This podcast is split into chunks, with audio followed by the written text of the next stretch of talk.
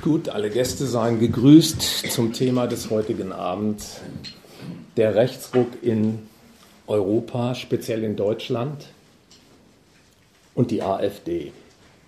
Das soll das Thema heute Abend sein.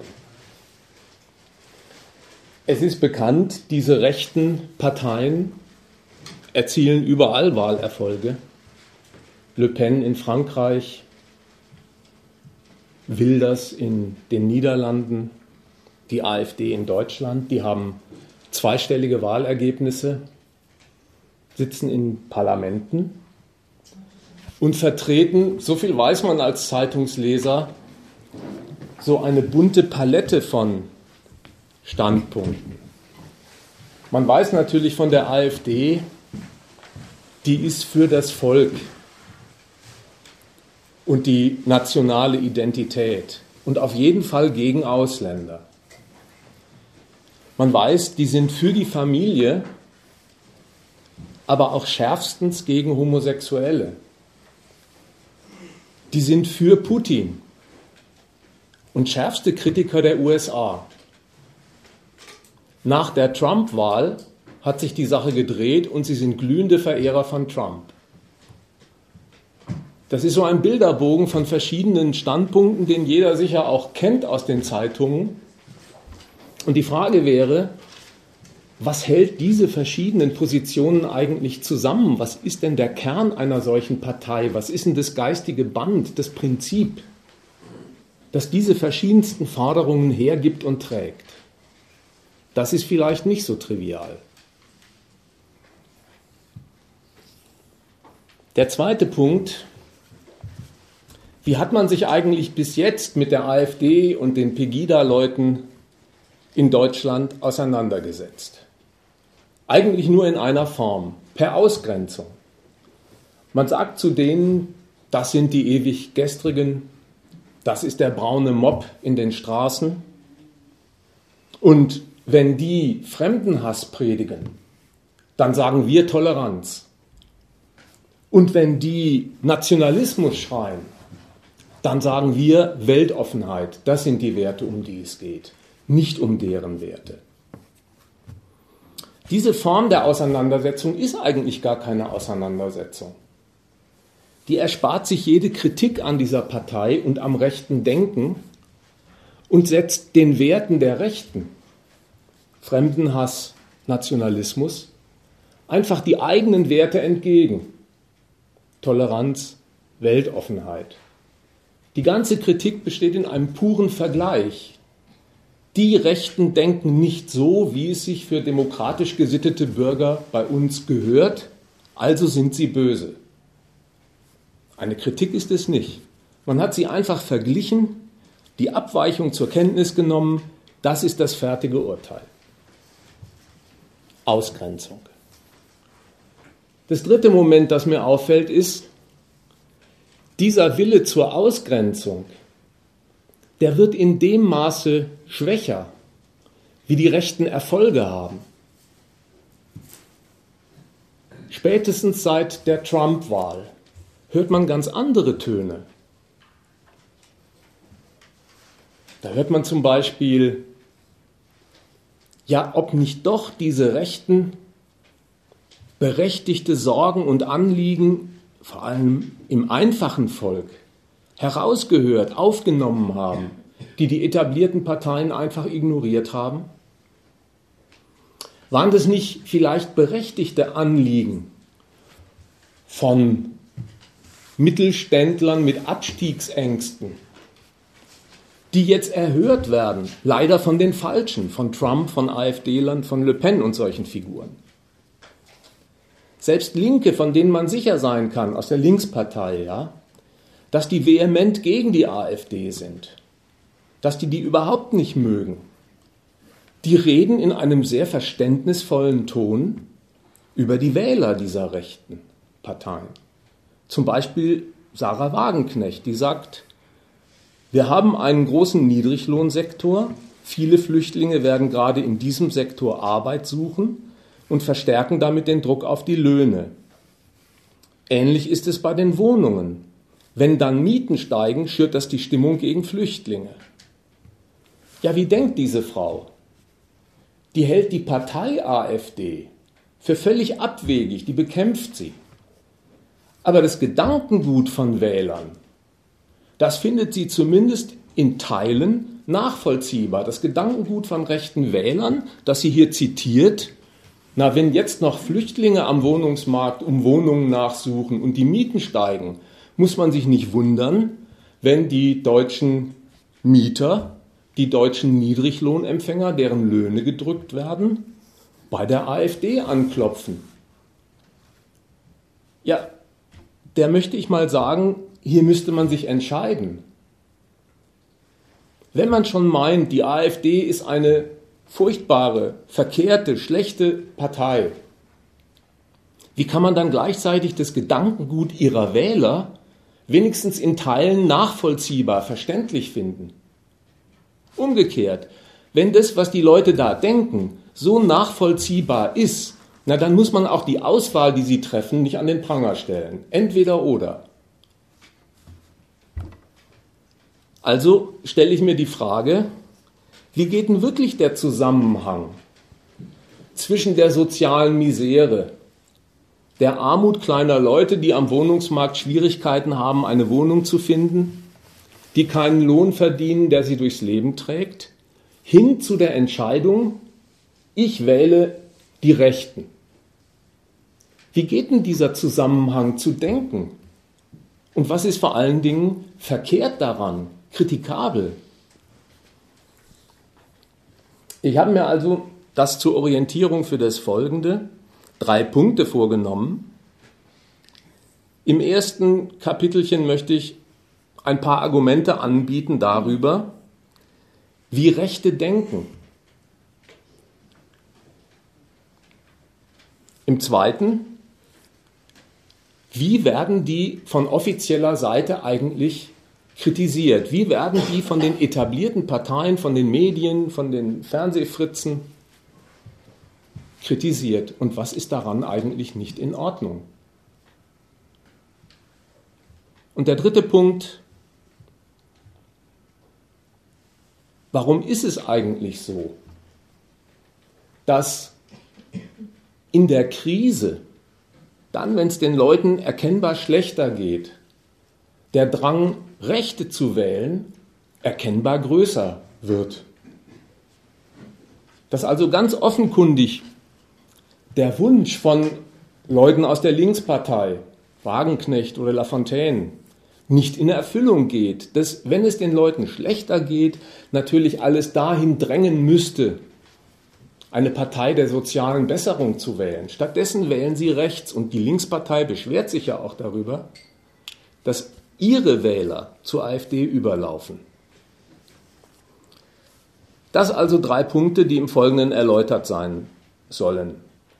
Wenn ich mich unverständlich ausdrücke oder äh, Widerspruch fällig ist, dann unterbrecht mich einfach und dann kommen wir ins Gespräch. Und wenn das nicht so ist, dann können wir alles, was ich jetzt so von mir gebe, hinterher ausführlich diskutieren. Zunächst also zur rechten Denkungsweise, zum Standpunkt der AfD, wie die hierzulande auftritt und Kritik übt. Mein Kapitelchen ist überschrieben Kritik der sozialen Misere vom Standpunkt einer Volksgemeinschaft, Kritik im Namen einer Lüge. Eins ist auffällig. Die Kritik an sozialen Missständen, nehmen wir dieses Vokabular. Die Kritik an der Armut von Niedriglöhnern oder Rentnern, die ist ein Schwerpunkt der Rechten geworden. Die greifen die soziale Not auf. Wie? Ich quäle euch nicht mit Zitaten, aber ich lese ein, zwei vor und wer die Quellen genau haben will, der kann sie da vorne im Gegenstandpunkt nachlesen. Wir geben viel Geld anderen, sagt Gauland, das ist der Vizechef der AfD, und haben kein Geld für unsere eigenen Renten, für unsere eigenen Kinder, für genügend Kindergartenplätze. Das alles kann nicht bezahlt werden. aber Flüchtlinge dürfen es sein, so viel wie möglich. Der Mann zitiert völlig zutreffend die in jeder Zeitung vermeldete Altersarmut. Leute können von ihrer Rente nicht recht leben. Der zitiert völlig korrekt, es gibt immer mehr Menschen in Deutschland, die können mit ihrem Einkommen ihre Familie nicht ernähren, Kinderarmut wird hochgerechnet. Ja, warum ist es eigentlich so im reichsten Land Europas, dass die Menschen, die ein Leben lang gearbeitet haben, das ist so bei Rentnern, im Alter nicht leben können? Die Frage, warum die arm sind, die ist für die AfD eigentlich keine gesonderte Untersuchung wert. Die Armut, die er da zitiert, die gab es auch schon lange bevor die ersten Flüchtlinge ins Land gekommen sind. Aber da war sie offenbar nicht wichtig. Jetzt, wo Flüchtlinge da sind, die Anwesenheit der Flüchtlinge, die macht aus dem Blick der AfD aus der Armut, die sie zitiert, einen Skandal. Inwiefern eigentlich? Das ist doch merkwürdig, diese Koinzidenz, sich vorher um diese Armut gar nicht zu scheren und sie justament in dem Moment zum Skandal auszurufen, wo Flüchtlinge im Land sind durch die Merkelsche Politik. Würden denn die Rentner, von denen da die Rede ist, mehr bekommen, wenn die Flüchtlinge nicht da wären? sind umgekehrt die Hartz-IV-Sätze gekürzt worden, weil so viele Flüchtlinge aufgenommen wurden. Davon ist vorne und hinten nichts zu sehen. Die Rentenkassen, die operieren nach ihrer eigenen Logik mit ihren demografischen Faktoren und die Hartz-IV-Sätze werden regelmäßig politisch festgelegt und vom Bundesverfassungsgericht abgesegnet. Die Merkwürdigkeit ist, die Armut, die da aufgerufen wird, ist nicht für sich sondern wegen der Anwesenheit der Flüchtlinge ein Skandal. Und was daraus jetzt gefolgert wird, ist gar nicht, ja, wenn das jetzt so ist, dass uns vielleicht anlässlich der Flüchtlinge ins Gedächtnis kommt, dass Armut herrscht, dann müssen wir ab sofort für soziale Besserung eintreten. Das tun die gar nicht. Die treten jetzt nicht an, wo sie diese Armut so ausbreiten, und kämpfen für höhere Rentenbezüge oder bessere Hartz-IV-Bezüge, sondern die Konsequenz, die sie ziehen, heißt, Fremde müssen rausgeworfen werden. Das ist merkwürdig. Und mein Schluss daraus ist der, für diese Leute ist die Armut nicht der Skandal. Die Armut für sich ist nicht der Skandal. Die Armut steht für einen Skandal anderer Art nämlich für den, dass ein Staat Fremden Geld gibt, die es eigentlich nicht verdient haben. Das, das fremde Geld kriegen, von denen der AfDler sagt, na, die haben es doch nicht verdient, das steht für den Beweis fehlender Volksfürsorge. Der Staat vergeht sich an einer Volksfürsorge, die er eigentlich erbringen müsste, und würde er die Flüchtlinge rauswerfen, dann wäre der Volksfürsorge auch entsprochen nicht durch irgendwelche sozialen Wohltaten, die jetzt im Gefolge dessen zu erledigen wären. Nein, die Beseitigung der Fremdkörper im eigenen Land, so sehen die die Flüchtlinge, das wäre die Volksfürsorge, auf die das Volk doch ein Recht hat. Das ist erstmal ein wichtiger Gedanke, dass nicht die Armut für sich der Skandal ist, sondern dass die für den Skandal steht, dass angesichts dieser Lage Leute Geld bekommen, Fremde, die es nicht verdient haben, weil sie Fremde sind. Und deswegen ist die von mir genannte Konsequenz auch folgerichtig, dass sie nicht eine bessere soziale Versorgung einklagen, sondern das Wegschaffen von Fremden. Ausdrücklich, dass das wirklich der Gedanke ist, ausdrücklich sagt das dieser Höcke. Die soziale Frage der Gegenwart ist nicht primär die Verteilung des Volksvermögens von oben nach unten, von unten nach oben, von jung nach alt, von alt nach jung. Die neue deutsche soziale Frage des 21. Jahrhunderts ist die Frage nach der Verteilung des Volksvermögens von innen nach außen. Das muss man mal durchdenken. Der Mann sagt, er kennt, wie der Vorgänger, den ich zitiert habe, Gauland, er kennt eine soziale Frage. Er spricht sie auch an und sagt, in diesem Land gibt es ein Oben und Unten. Da gibt es Reiche, da gibt es Arme. Zwischen denen herrschen Gegensätze. Es gibt Junge und Alte, zwischen denen herrschen auch Gegensätze. Es ist zwar eigentlich befremdlich, dass ein bloßer Unterschied im Alter ein Gegensatz sein soll, aber so wie das deutsche Rentensystem gebaut ist, wird zwischen diesen Generationen ein Gegensatz erzeugt, einfach dadurch, dass die Jungen mit ihren Lohnabzügen die Renten der Alten bezahlen müssen. Und umso mehr bezahlen müssen, je älter die Alten werden und je mehr sie werden. Naja, da fallen die sich wechselseitig zur Last und schimpfen aufeinander, weil das Rentensystem sie in diesen Gegensatz buxiert. Gut. Der Mann hat also eine Vorstellung davon, wenigstens eine Vorstellung davon, dass in dieser Gesellschaft Arme neben Reichen existieren, dass es zwischen den gesellschaftlichen Gruppen Verteilungskämpfe gibt. Die Jungen wollen nicht so viel für die Alten zahlen, die Alten wollen aber leben können, wollen, dass mehr gezahlt wird von den Jungen. Das weiß der, das spricht der an. Und gleichzeitig sagt er, das kümmert ihn nicht, das ist nicht primär, dass es diese Gegensätze gibt, dass es diese Verteilung von oben nach unten oder unten nach oben gibt. Das ist nicht primär. Primär ist was ganz anderes. Der Blick nach außen. Die gegensätzlichen Unterkollektive, die er im Inneren zitiert, die Armen und die Reichen und die Jungen und die Alten, die stellt er mit dem Blick nach außen in ein einziges einheitliches Kollektiv und sagt, das ist doch die eigentliche Frage, um die es geht. Das Volk insgesamt, das verteilt Reichtum von innen nach außen. Der fingiert im Wissen darum, dass im Land selber dieses Volk überhaupt keine homogene Mannschaft ist, sondern in gegensätzliche Unterkollektive zergliedert ist. Der fingiert nach außen hin, der tut so nach außen hin, wie wenn das ein einheitliches Kollektiv gleichgesinnter und gleichgestimmter Interessenten wäre, die Reichtum an Fremde weggeben. Das Volksvermögen, von dem er sagt, das wird von innen nach außen verteilt, das ist eine pure Erfindung.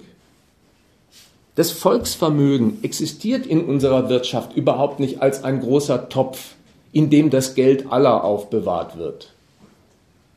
Habt ihr den je gesehen, dass man sagen könnte, hier ist das Volksvermögen, das ist es fest umrissen, es gibt diesen Topf nicht und es gibt schon gar nicht den gemeinsamen Besitzer dieses Topfes, ein Volk, von dem man sagen könnte, das gibt aus diesem Topf ab nach außen.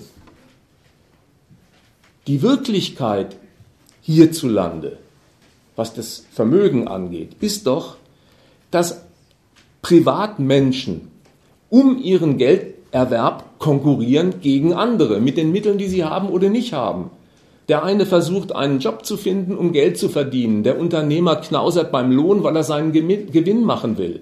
Und der Gewinn, den ein Unternehmen macht, den macht er mit einem Absatz von Waren, der den Absatz anderer Unternehmen streitig macht und so fort. Da herrscht nach allen Seiten ein gegensätzliches Interesse um den Erwerb von Geld, das sich in private Verfügung gebracht wird, aber nie ein einheitlicher Topf, von dem alle gleichermaßen Besitzer wären. So wird aber getan, dieses Bild wird gemalt, das Volksvermögen wird von innen nach außen verteilt und das perfide dieser verlogenen Idee besteht in folgendem die Habenichtse im Land, die mit dieser Idee angesprochen werden, errichtet sich schon ans Prekariat, an die Leute, die in schlechten Wohnlagen hocken und keine ordentlichen Wohnungen bezahlen können. Die Habenichtse im Land, die werden gegen ihre Notlage aufgehetzt, aber nicht gegen die Peiniger im Inneren, sondern gegen fremde Elendsfiguren, die mit der Notlage hier im Inneren überhaupt nichts zu schaffen haben. Wenn sich hierzulande ein Mensch keine gescheite Wohnung leisten kann, dann kommt das in einer Hinsicht daher, dass er mit einem Einkommen heimkommt, dass sein Unternehmer so spärlich kalkuliert hat, das zwar dem Gewinn des Betriebs gedient ist, aber nicht dem Auskommen des Menschen, dann wird schon schwer, eine gute Wohnung zu bezahlen. Und wenn er dann auf einen Wohnungsmarkt geht, dann ist er mit der Rechnung von Grundeigentümern konfrontiert.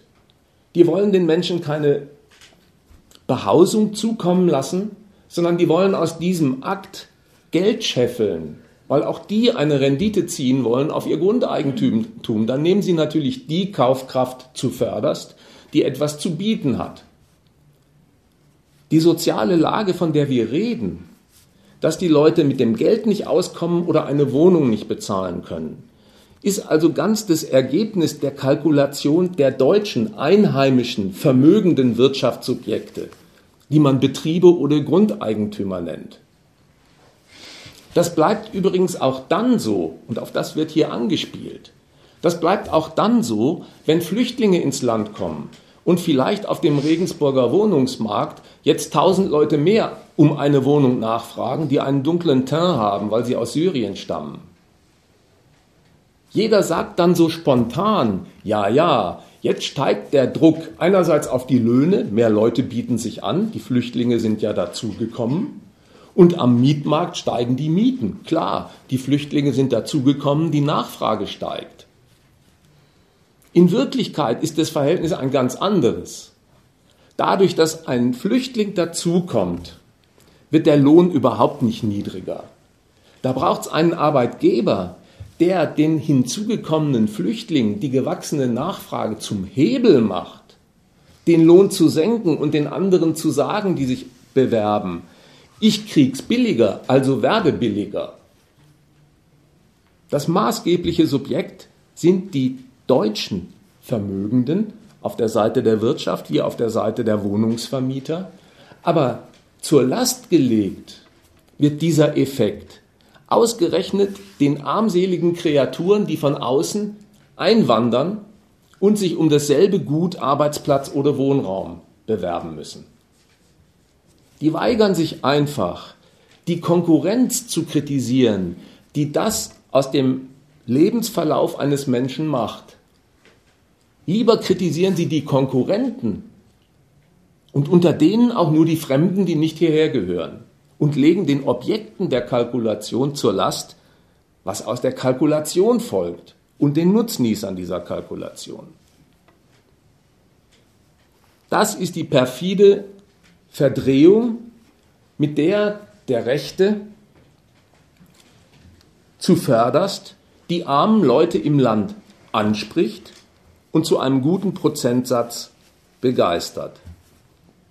Die Generaldiagnose, die die vertreten, heißt also, der Staat mit dieser Flüchtlingspolitik von Merkel, die immer mehr Fremde ins Land schleust, der Staat vergeht sich an der Volksgemeinschaft, der er doch eigentlich zu dienen hätte. Das ist der Skandal. Der Staat begeht ein Verbrechen an seinem eigenen Volk, an dieser Volksgemeinschaft, in dem der Reichtum von innen nach außen verteilt wird. Diese Volksgemeinschaft, die spielt nicht nur bei den Rechten, aber bei ihnen zuvörderst auch in diesem Jargon eine wichtige Rolle, die Volksgemeinschaft, der der Staat zu dienen hätte, an der er sich aber vergeht. Diese Sache mit der Volksgemeinschaft, die ist in mehrererlei Hinsicht verlogen. Zum Ersten will dieses Bild von der Volksgemeinschaft sagen. Es gibt da etwas Gemeinschaftliches zwischen den Menschen, die auf diesem Boden dieses Staates wohnen.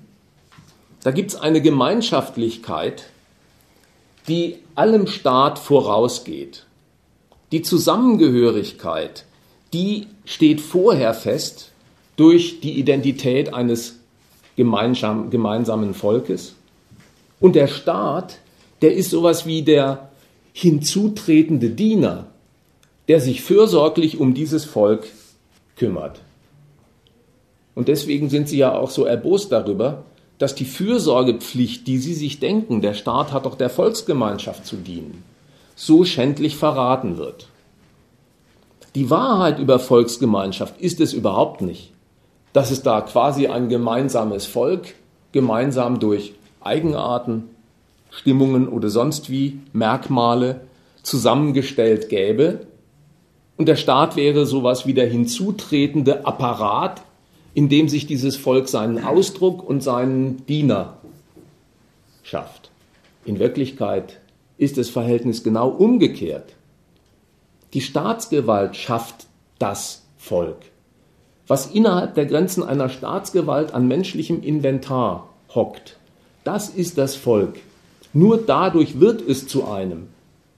Und der billigste Beweis, den man haben kann, ist, wer zu einem Volk gehört, ändert sich nach Kriegen dramatisch. Ein Krieg verloren und Elsass wird französisch. Ein Krieg gewonnen und Österreich ist wieder deutsch. Aber das hat der Gröfatz ja nicht geschafft. Das ist die erste Falschmeldung, die in dieser verehrten Volksgemeinschaft drinsteckt und transportiert wird. Und die zweite, das Betonen der Gemeinschaftlichkeit, das ist genauso verlogen wie das Dogma von der Herkunft dieser Gemeinschaft. In ihrem praktischen Leben sind die Menschen in lauter Gegensätze verstrickt. Da streiten sich Arbeiter mit Unternehmern über den Lohn. Da streiten sich Mieter und Vermieter über die Miete. Da sind sie in gegensätzlichen Rollen unterwegs und brauchen sogar Gewalt dafür, dass eine Kooperation dieser gegensätzlichen Rollen überhaupt gangbar wird. Die brauchen sowas wie ein Arbeits- und ein Mietrecht, in dem festgelegt ist, was sind die Lizenzen, wie weit darf man gehen, wo gibt es Grenzen, um das andere Interesse nicht ganz unter die Räder zu bringen die wissen, dass in einer kapitalistischen Produktionsweise Armut anfällt, also sowas wie eine Sozialversicherung organisiert sein muss. Lauter Aufgaben, die jeder Konkurrent braucht, die aber kein Konkurrent auf sich gestellt je machen würde und auf die er sich auch nicht mit anderen einigt auf solche Aufgaben. Das macht eine staatliche Gewalt. Ohne Gewalt funktioniert dieser ganze Laden nicht.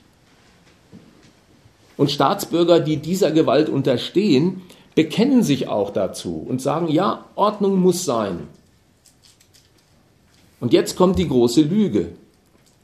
Weil sie dieser selben Staatsgewalt unterstehen, die sie brauchen und die auch akzeptieren, weil sie sie brauchen, sollen die Gegensätze, die materiellen, die es da gibt und deretwegen diese Gewalt erforderlich ist, ungeschehen gemacht sein, als gäbe es das Hauen und Stechen im ökonomischen Verkehr die ganzen Gegensätze zwischen den Figuren deswegen nicht mehr, weil sie als Staatsbürger alle gleiche sind. Da haben sie wirklich alle denselben Pass und dieselben Rechte.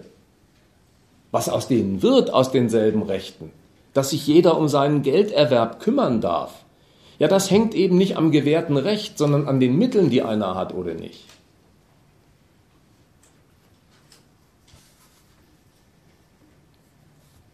Das ist einfach unwahr, über diese Gemeinschaft zu sagen, sie sei von der Gemeinsamkeit von Interessen und Neigungen und Stimmungen getragen. Nur weil alle deutsche Staatsbürger sind, sich auch noch zu diesem Staat bekennen mögen, bleibt der Unterschied und Gegensatz erhalten. Die einen sind Minijobber und kommen mit ihrem Geld nicht über die Runden und die anderen sind Banker, die von Millionen Boni zehren. Die einen sind Hartz-IV-Empfänger und die anderen sind Professoren mit einer Lebenszeitstellung. Das wird nicht dadurch ausgelöscht und hinfällig und in Gleichartigkeit verwandelt, nur weil alle Staatsbürger desselben Staates sind. Anders ausgedrückt, diese so hochgehängte Rede von der Gemeinschaft, das ist sowas wie eine unwahre Idealisierung, eine unwahre Schönfärbung eines Haufens von Konkurrenten. Und das hat Folgen.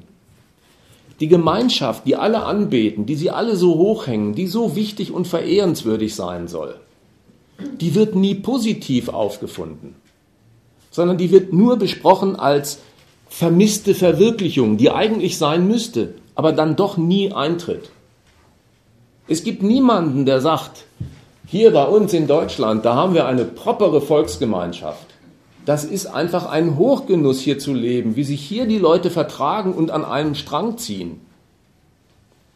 So redet kein Mensch über die behauptete Gemeinschaft. Da weiß jeder, da herrscht ein ewiger Streit zwischen Arm und Reich, zwischen Anständigen und Lumpen. Die Alten schimpfen auf die Jungen, die nicht zur Arbeit, sondern zum Komasaufen gehen. Die braven Wähler, die schimpfen über eine Elite, die nicht ihr ehrenwertes Bürgermeisteramt versieht, sondern sich der Korruption schuldig macht und jetzt im Knast sitzt. Das ist doch nicht die Gemeinschaftlichkeit, die da behauptet wird. Aber so wird auf die Sache geblickt mit dem Urteil, die wäre vorhanden, die Volksgemeinschaft, wenn nicht immer wieder durch das schlechte Benehmen anderer Figuren verdorben. Das ist das Irre an diesem Postulat von der Volksgemeinschaft. Jeder will sie, jeder wünscht sie, aber sie ist nicht zu haben, außer eben als Wunsch, sie möge sein. Und die Schuldigen, warum sie nie wirklich zustande kommt, sind die Insassen dieser Volksgemeinschaft, die sich daneben benehmen. Eine, eine Beglaubigung davon, dass es das Ding doch gibt, eine Beglaubigung davon, die haltbar ist, ist das Fernhalten Fremder. Der Glaube, wir sind eine eigene, zusammengehörige Mannschaft von Gleichgestimmten, Gleichgesinnten, der hat seinen festen, haltbaren Anhaltspunkt darin, dass wirklich dieser Sprengel der Deutschen von einer Grenze umgeben ist, die von einer Gewalt behütet wird, die andere fernhält, die nicht hinein dürfen. Und wenn, dann nur mit besonderen Konditionen und Auflagen der Staatsgewalt, die diese Grenze zieht. Das ist die einzige wirklich haltbare Beglaubigung des Gemeinschaftsideals. Fremde gehören nicht dazu, müssen draußen bleiben. Die also innerhalb der Grenzen sind, bilden in dieser Hinsicht also eine Gemeinschaft. Genau diese einzige Beglaubigung der Gemeinschaft, die wird vom Staat mit seiner Flüchtlingspolitik zerstört. So sehen das die Rechten. Und das macht ihre Empörung aus. Wenn Fremde hineinströmen, die mit diesem Volk nichts zu schaffen haben, dann wird die Gemeinschaftlichkeit kaputt gemacht. Das ist der nächste Punkt. Die nationale Identität, sagt ein Rechter, wird durch Volksfremde im Volk zerstört. Der erste Punkt war, der Rechte entdeckt soziale Nöte im Volk.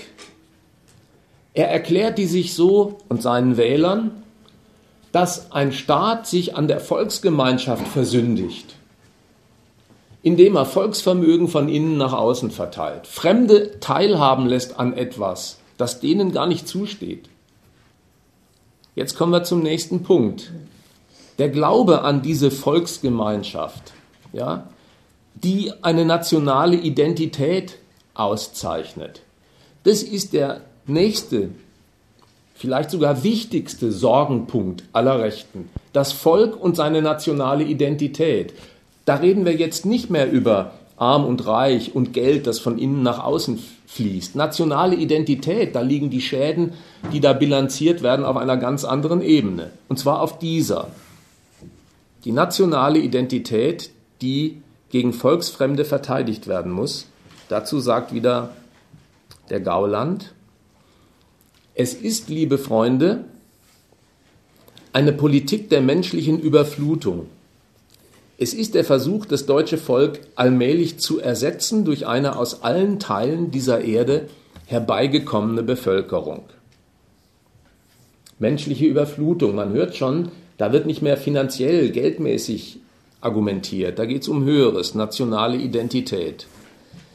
Menschliche Überflutung. Mal so unter uns gesprochen. Was ist denn so schlimm daran? Wenn jetzt Leute anderer Hautfarbe mit anderen Kleidern und anderen Essgewohnheiten hierher ziehen und sich irgendwo eine Wohnung mieten, vielleicht auch in unserer Nachbarschaft Was ist denn daran so unerträglich? Nicht, dass ich die Frage bagatellisieren will, sondern ich möchte die Aufmerksamkeit dafür schärfen. Worin eigentlich der Gesichtspunkt liegt, warum die Rechten das für so unerträglich halten. Also was ist schlimm daran? Was ist überhaupt der Unterschied zwischen Volk und Bevölkerung? Was geht denn kaputt, wenn die Leute, die in diesem Land leben, am Ende zusammengewürfelt sind, aus welchen die aus Syrien zugewandert sind, aus Irak und Afghanistan, aus Rumänien und Polen sind sie ja eh schon. Was ist denn daran so furchtbar? Für den Rechten ist es furchtbar, weil seine Idee, was ein Volk ist, dadurch, dass andere Bestandteile aus anderen Völkern da hineinversetzt werden, zerstört wird. Die Idee des Rechten ist, soeben schon angesprochen, das Volk ist ja nichts, das einfach durch eine staatliche Gewalt zusammengehalten und zusammengewürfelt wird und dann mit einem deutschen Pass ein Merkmal bekommt, an dem man erkennen kann, das ist deutscher Staatsbürger. Sondern nach seiner Vorstellung ist das Volk so etwas wie eine vorpolitische Größe, eine vor allem Staat existierende, quasi natürliche, einheitliche, homogene Masse, die mit Fremdem unverträglich ist. Der Staat ist sowas wie der Damm gegen alles Fremde. Das wird, diese Vorstellung, die wird für den Rechten mit Füßen getreten, verletzt, wenn ein Staat sich auf den Standpunkt stellt, ich schütze gar nicht diese homogene Volksmasse, deren Diener ich bin, sondern ich öffne die Grenzen und lasse die Fremden hinein. Und die werden dann sortiert und manche kriegen eine Aufenthaltserlaubnis, manche nicht. Einige von denen auch irgendwann sicher die deutsche Staatsbürgerschaft. Dabei könnte der Rechte, der so schimpft über diese Politik, am Import der Flüchtlinge noch bemerken, wie falsch sein Urteil ist. Der Import von Flüchtlingen beweist die Wahrheit von Volk, dass ein Staat das Volk schafft, dass er mit seiner Hoheit die Grenze öffnet und beschließt, ja den und den und den, den lasse ich rein, und zwar in folgenden Größenordnungen, und die kriegen eine Staatsbürgerschaft, jetzt oder später. Da ist mit Händen zu greifen, dass die rechte Vorstellung ein Kopfstand ist, dass es nicht stimmen kann, dass das Volk die vorgängige Größe, der Staat die später hinzutretende, quasi beschützende Kapsel ist, die dieses Volk umsorgt. Umgekehrt, der Flüchtlingsauftrieb beweist, der Staat mit seinen hoheitlichen Entscheidungen kreiert dieses Volk und entscheidet, wer dazugehört und wer nicht. Das können die Rechten nicht glauben, dass es so ist. Das können sie einfach nicht glauben und diesen diesen Glauben, den drücken sie in dem Vorwurf aus, dass sie sagen, Merkel ist eine Diktatorin gegen das eigene Volk. Das meinen sie damit, dass diese Frau per Gewalt dem Volk etwas antut, das dem Charakter und Geist eines Volkes zutiefst widerspricht, aus ihm heraus gar nicht gewollt sein kann, deswegen nur als diktatorischer Akt denkbar ist, der in Berlin von Merkel ausgeheckt wird.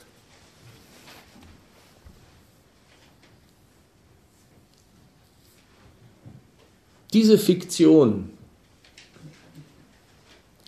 dass es vor aller Politik so etwas gibt wie eine Volksidentität,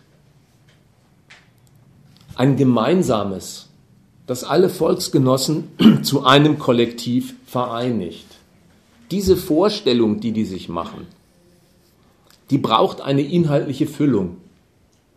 Worin genau besteht denn jetzt die Eigenart derer, von denen man sagt, die sind wegen ihrer Eigenart ein zusammengehöriges Ganzes.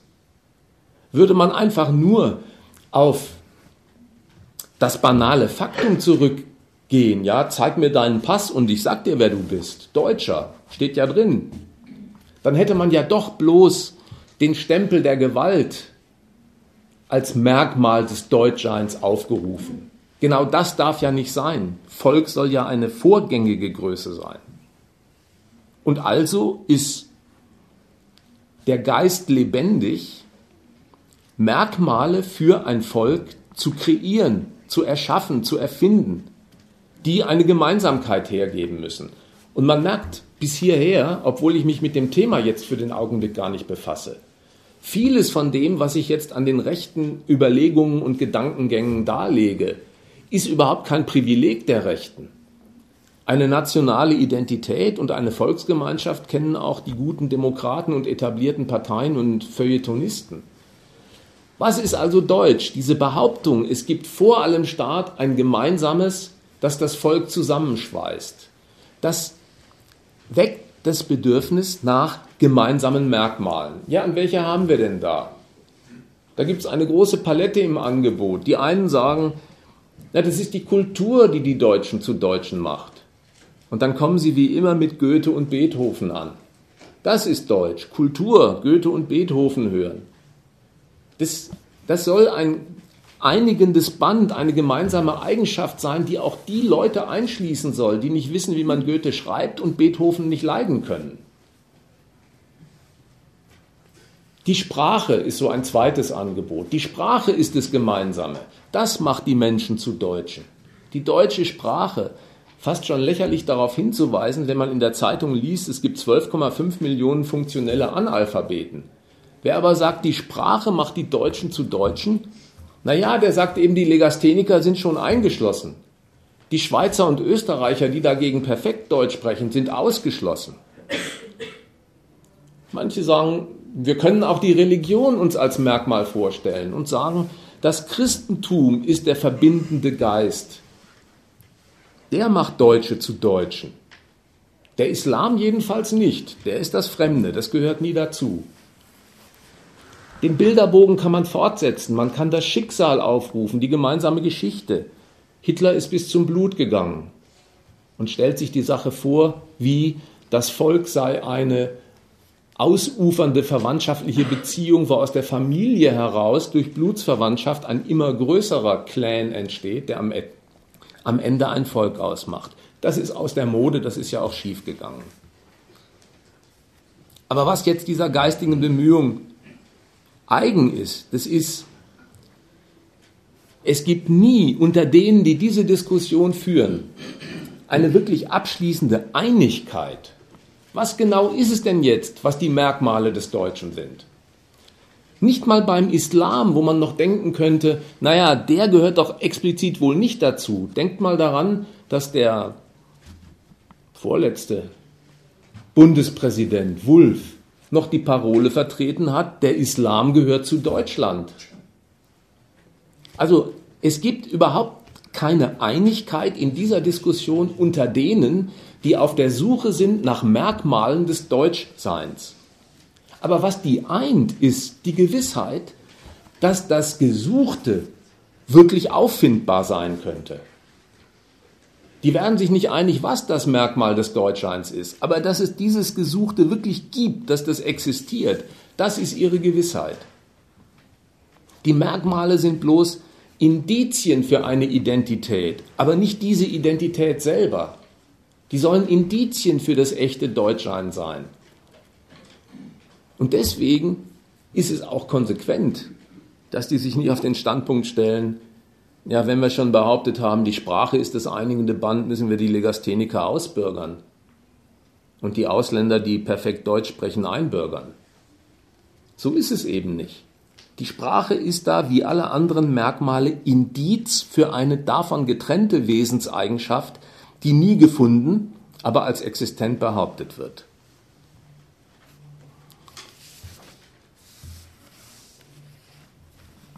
Die Russen werden ja auch Griechen. Dann werden ja die Russen auch Griechen. Die kyrillische Schrift ist ja auch erst früher gegangen.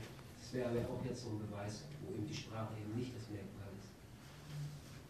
Ja, das ist ein Hinweis auf die Widersprüche und Verwicklungen, in die man gerät, wenn man so ein Merkmal als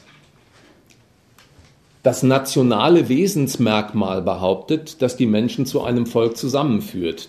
Dann kommt man in solche Widersprüche, ja. an einen Punkt wollte ich mal ansprechen. Zum Beispiel das Judentum jetzt nicht als, als Religionsgemeinschaft, sondern als Volk. Da wurde aber schon, also schon lang früher schon äh, von einer Nation gesprochen. Also da hat es den Theodor Herzl und so noch nicht gegeben. Also da ist ja die Reihenfolge schon als Nation und später ist ja dann der Staat in Israel, das ist ja dann viel später. Da ist ja die Reihenfolge schon so, Volk und dann Staat.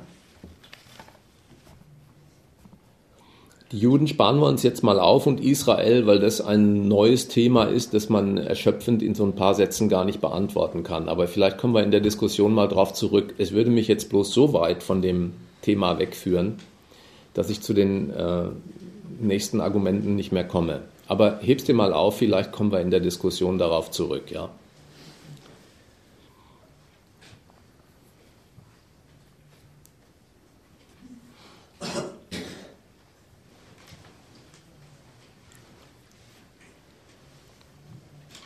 Ein letzter Hinweis zu diesem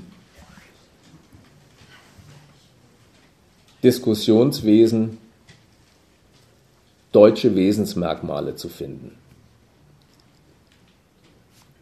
Das, was da an Merkmalen aufgefunden oder erfunden wird,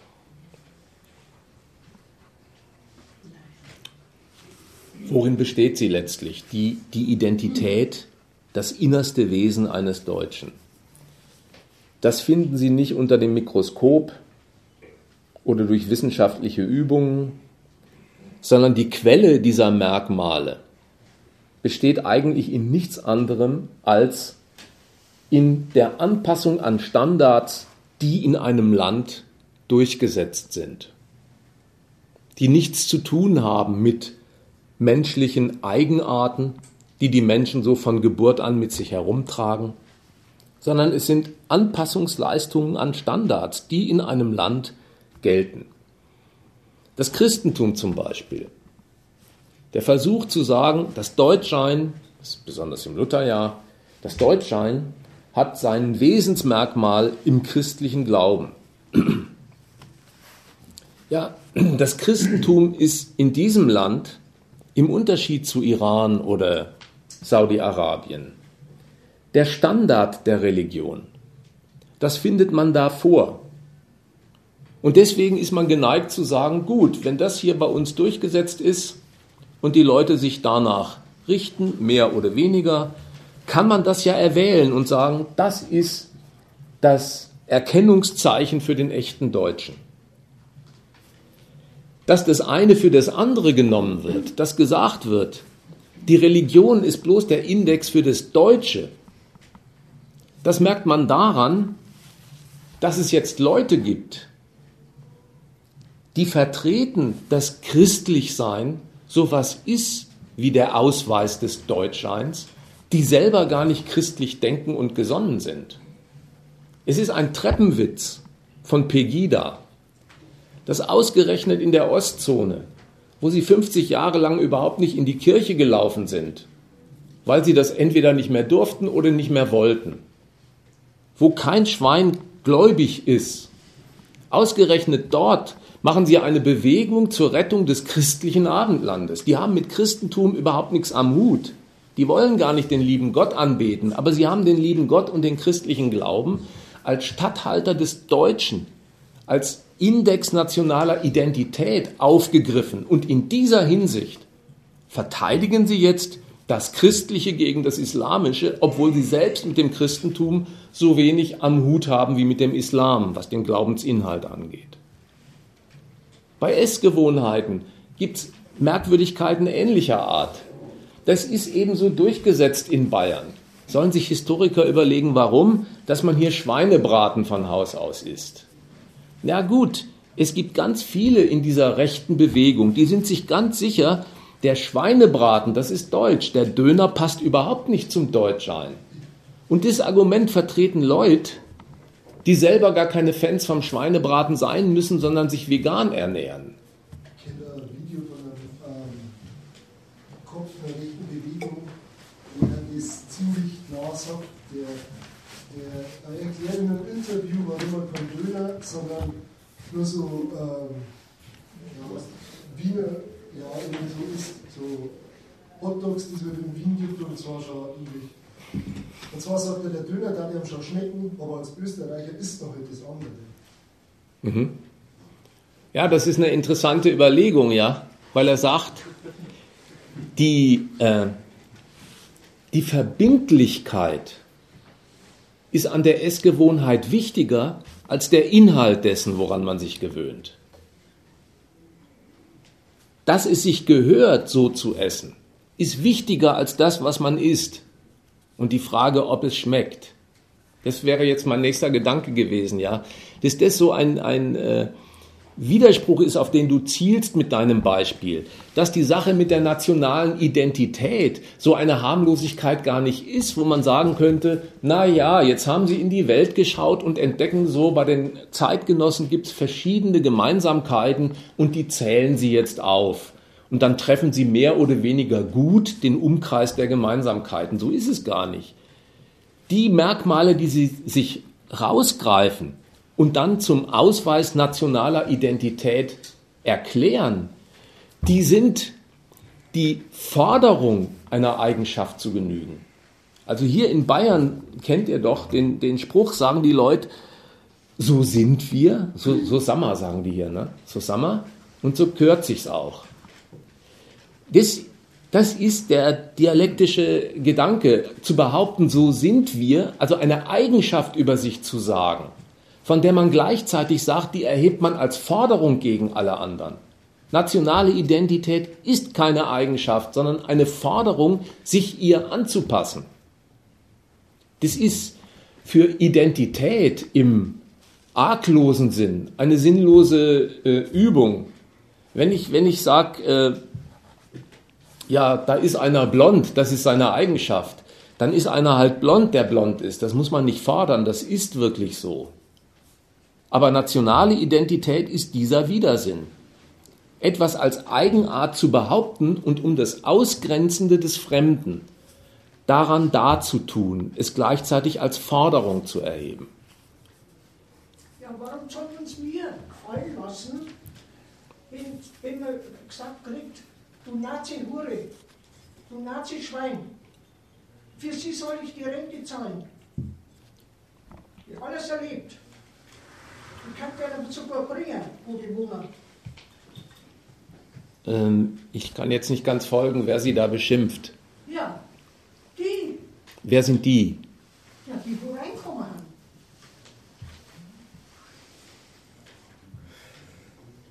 Wir haben Akkord gearbeitet, wir haben Nachtschicht gearbeitet, wir haben ohne Essen, ohne Kaffee Nachtschicht gemacht. Wir haben die Soldaten, wie es kommen haben. Wir sind auch keine Kriegsflüchtlinge. Ich kenne die Kriegsflüchtlinge, wie mit die Russland gekommen haben, die Verwundeten. Ohne Beine, ohne Arme. Und mussten das Schulhaus rennen. Mit zwölf Jahren. Wir haben kein Essen gekriegt mehr. Und denen, die, die kriegt man alles. Die, die kriegen Geld, die kriegen, ja. Und wir müssen uns noch beschimpfen lassen. Ich würde mal. Nicht wir allein, sondern das sagen andere Frauen auch. Hm?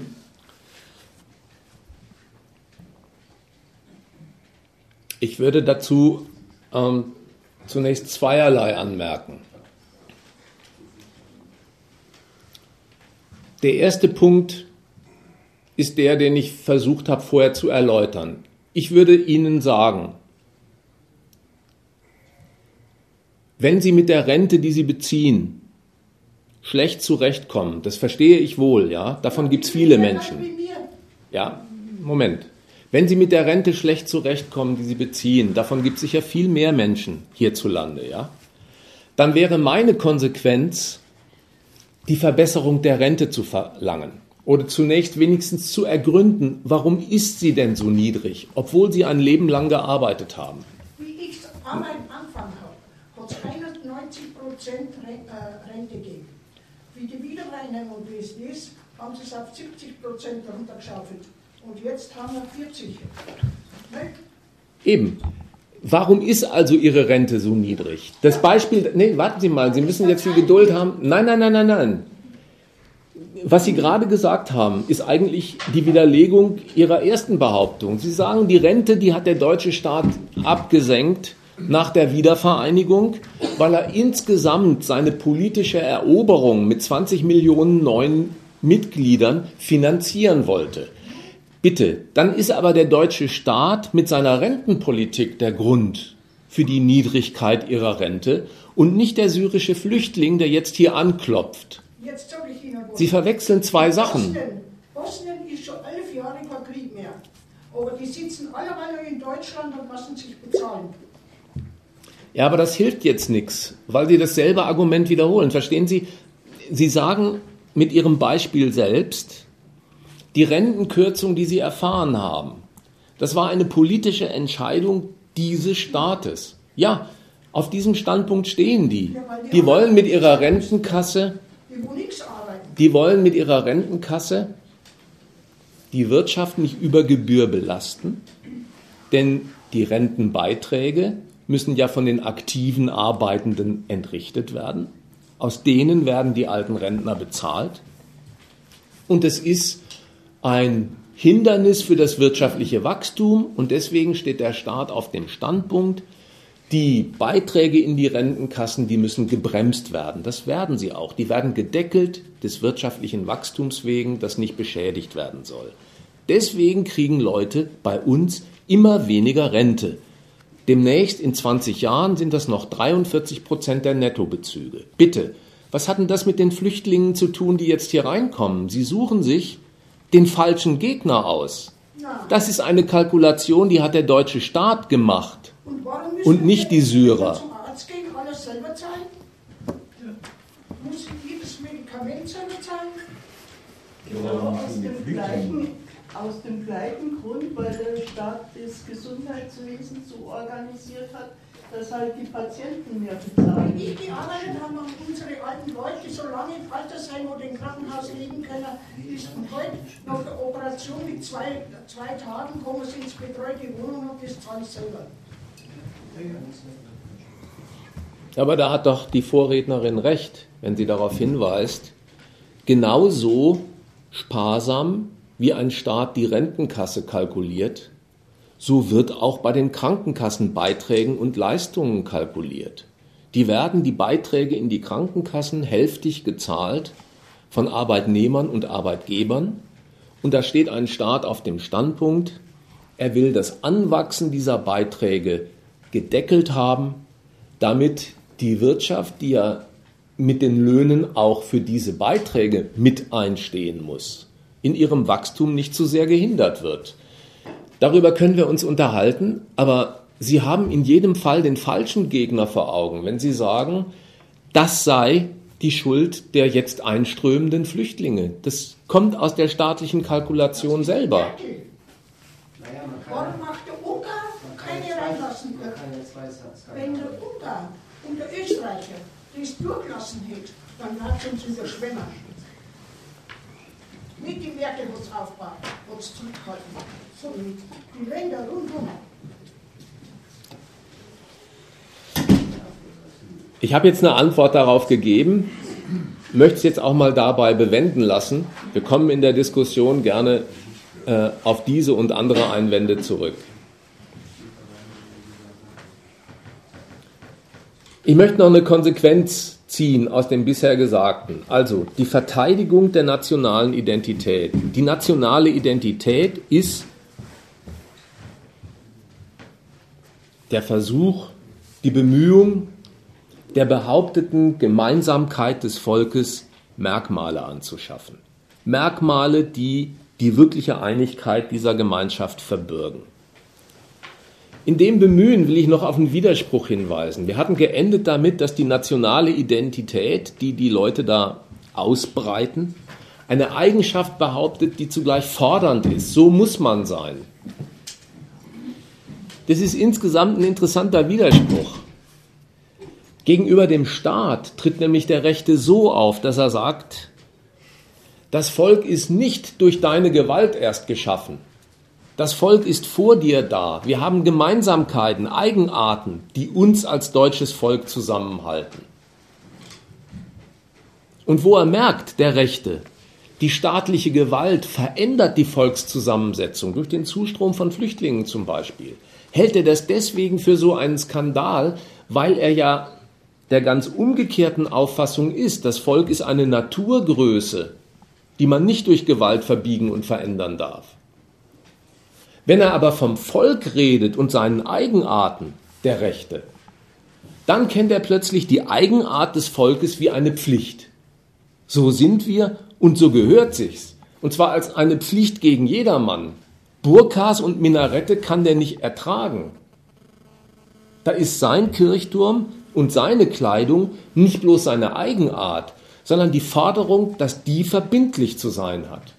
Also die Gewalt, die er beim Staat nicht leiden kann, in Richtung Volk, die umgekehrt praktiziert er, so, sobald er sich auf den Standpunkt stellt, das Volk muss an seiner nationalen Eigenart festhalten und mit Zähnen und Klauen gegen alles Fremdartige verteidigen. Dafür, damit diese nationale Identität verteidigt wird, verlangt der Rechte, dritter Punkt, dass es einen starken Staat geben muss, eine Souveränität, die sich aufbaut, die Grenzen dicht macht, alles Fremde fernhält. Und genau das fehlt nach dem Geschmack der Rechten in Deutschland, weil die Deutschen, so sagt wieder der Höcke, gegenüber fremden Kulturen schlaff und wehrlos geworden sind. Das ist ein einziger Aufruf nach Gewalt, weil die nationale Identität, die er da verteidigt wissen will, eben gar nicht so was ist wie eine arglose Eigenschaft sondern als unverträglich mit Fremdem behauptet wird und deswegen per Gewalt von allem Fremden gesäubert werden muss und davon freigehalten werden muss. Das ist zwar überhaupt nicht dasselbe wie Einknicken der Souveränität, wenn die Merkel Flüchtlinge ins Land lässt. Die hat den Beschluss gefasst, Sie lässt diesen Zustrom zu, sie kann mit dem politisch was anfangen. Aus den eingereisten Flüchtlingen leitet die Zuständigkeiten für deutsche Mitsprache ab, bis hin nach Syrien. Das ist nicht Preisgabe von Souveränität, sondern Anwendung von Souveränität.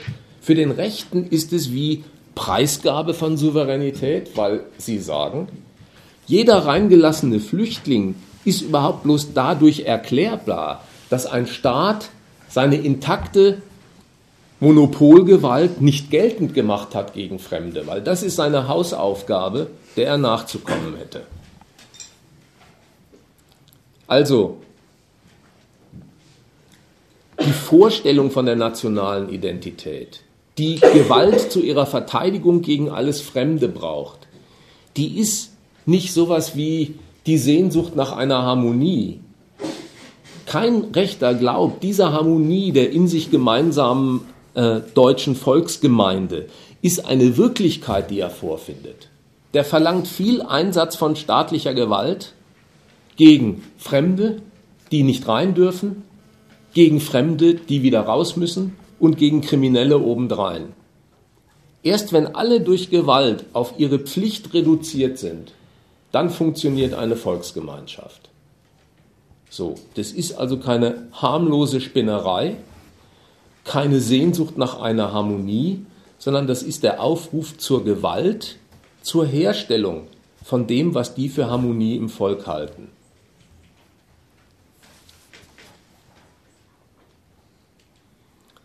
So ticken die Rechten und vielleicht ist beim Durchgang angeklungen, dass etliches von deren Gedankengut den aufrechten Demokraten so fremd nicht ist aber ich will noch ein paar Anmerkungen machen, wie die Kritik, die offizielle von bürgerlichen Parteien und Zeitungsschreibern gegen die Rechten, gegen die AfD funktioniert und was diese Kritik verrät über die Gemeinsamkeit zwischen etablierten Demokraten und Rechtsauslegern und was sie verrät über die Differenzen, die es durchaus gibt.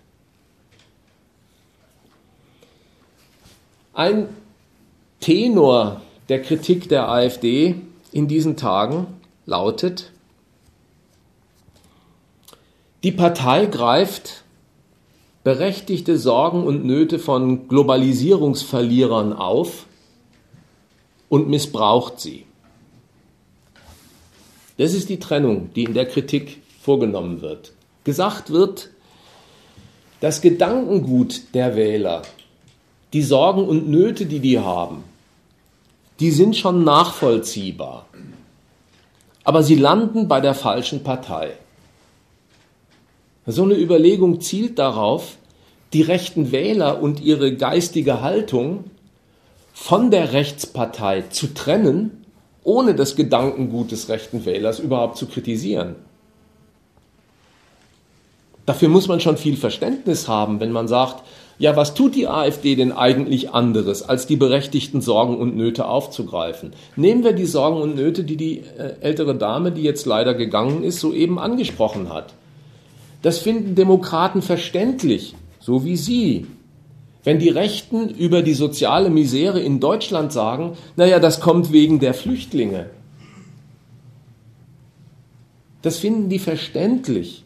Auch wenn sie der Forderung, die daraus folgt, die Merkel soll ihre Flüchtlingspolitik sein lassen, nicht unbedingt recht geben wollen, aber den geistigen Zusammenhang, soziale Not zurückzuführen, nicht auf die hier im Inneren ansässigen wirtschaftlichen Interessen und staatlichen Kalkulationen, sondern sie ausgerechnet den armseligen Figuren von außen, die zuwandern, anzulasten, die selber arme Schweine sind und keine Wohnung am Wohnungsmarkt oder keinen Job finden. Dieser Gedanke ist in dieser Welt nicht verachtet, sondern der, der gilt als verständlich. Der hat ja auch eine sehr loyale Seite an sich weil er eben nicht dem Konkurrenzbetrieb in diesem Land seine Folgen anlastet, sondern Konkurrenten und in diesem Fall ausschließlich den Zugereisten, den fremden Konkurrenten. Ja, das ist ein brauchbarer Gedanke. Der hält den eigenen Sprengel frei von Vorwürfen, die man nicht hören will. Wenn die Rechten sagen,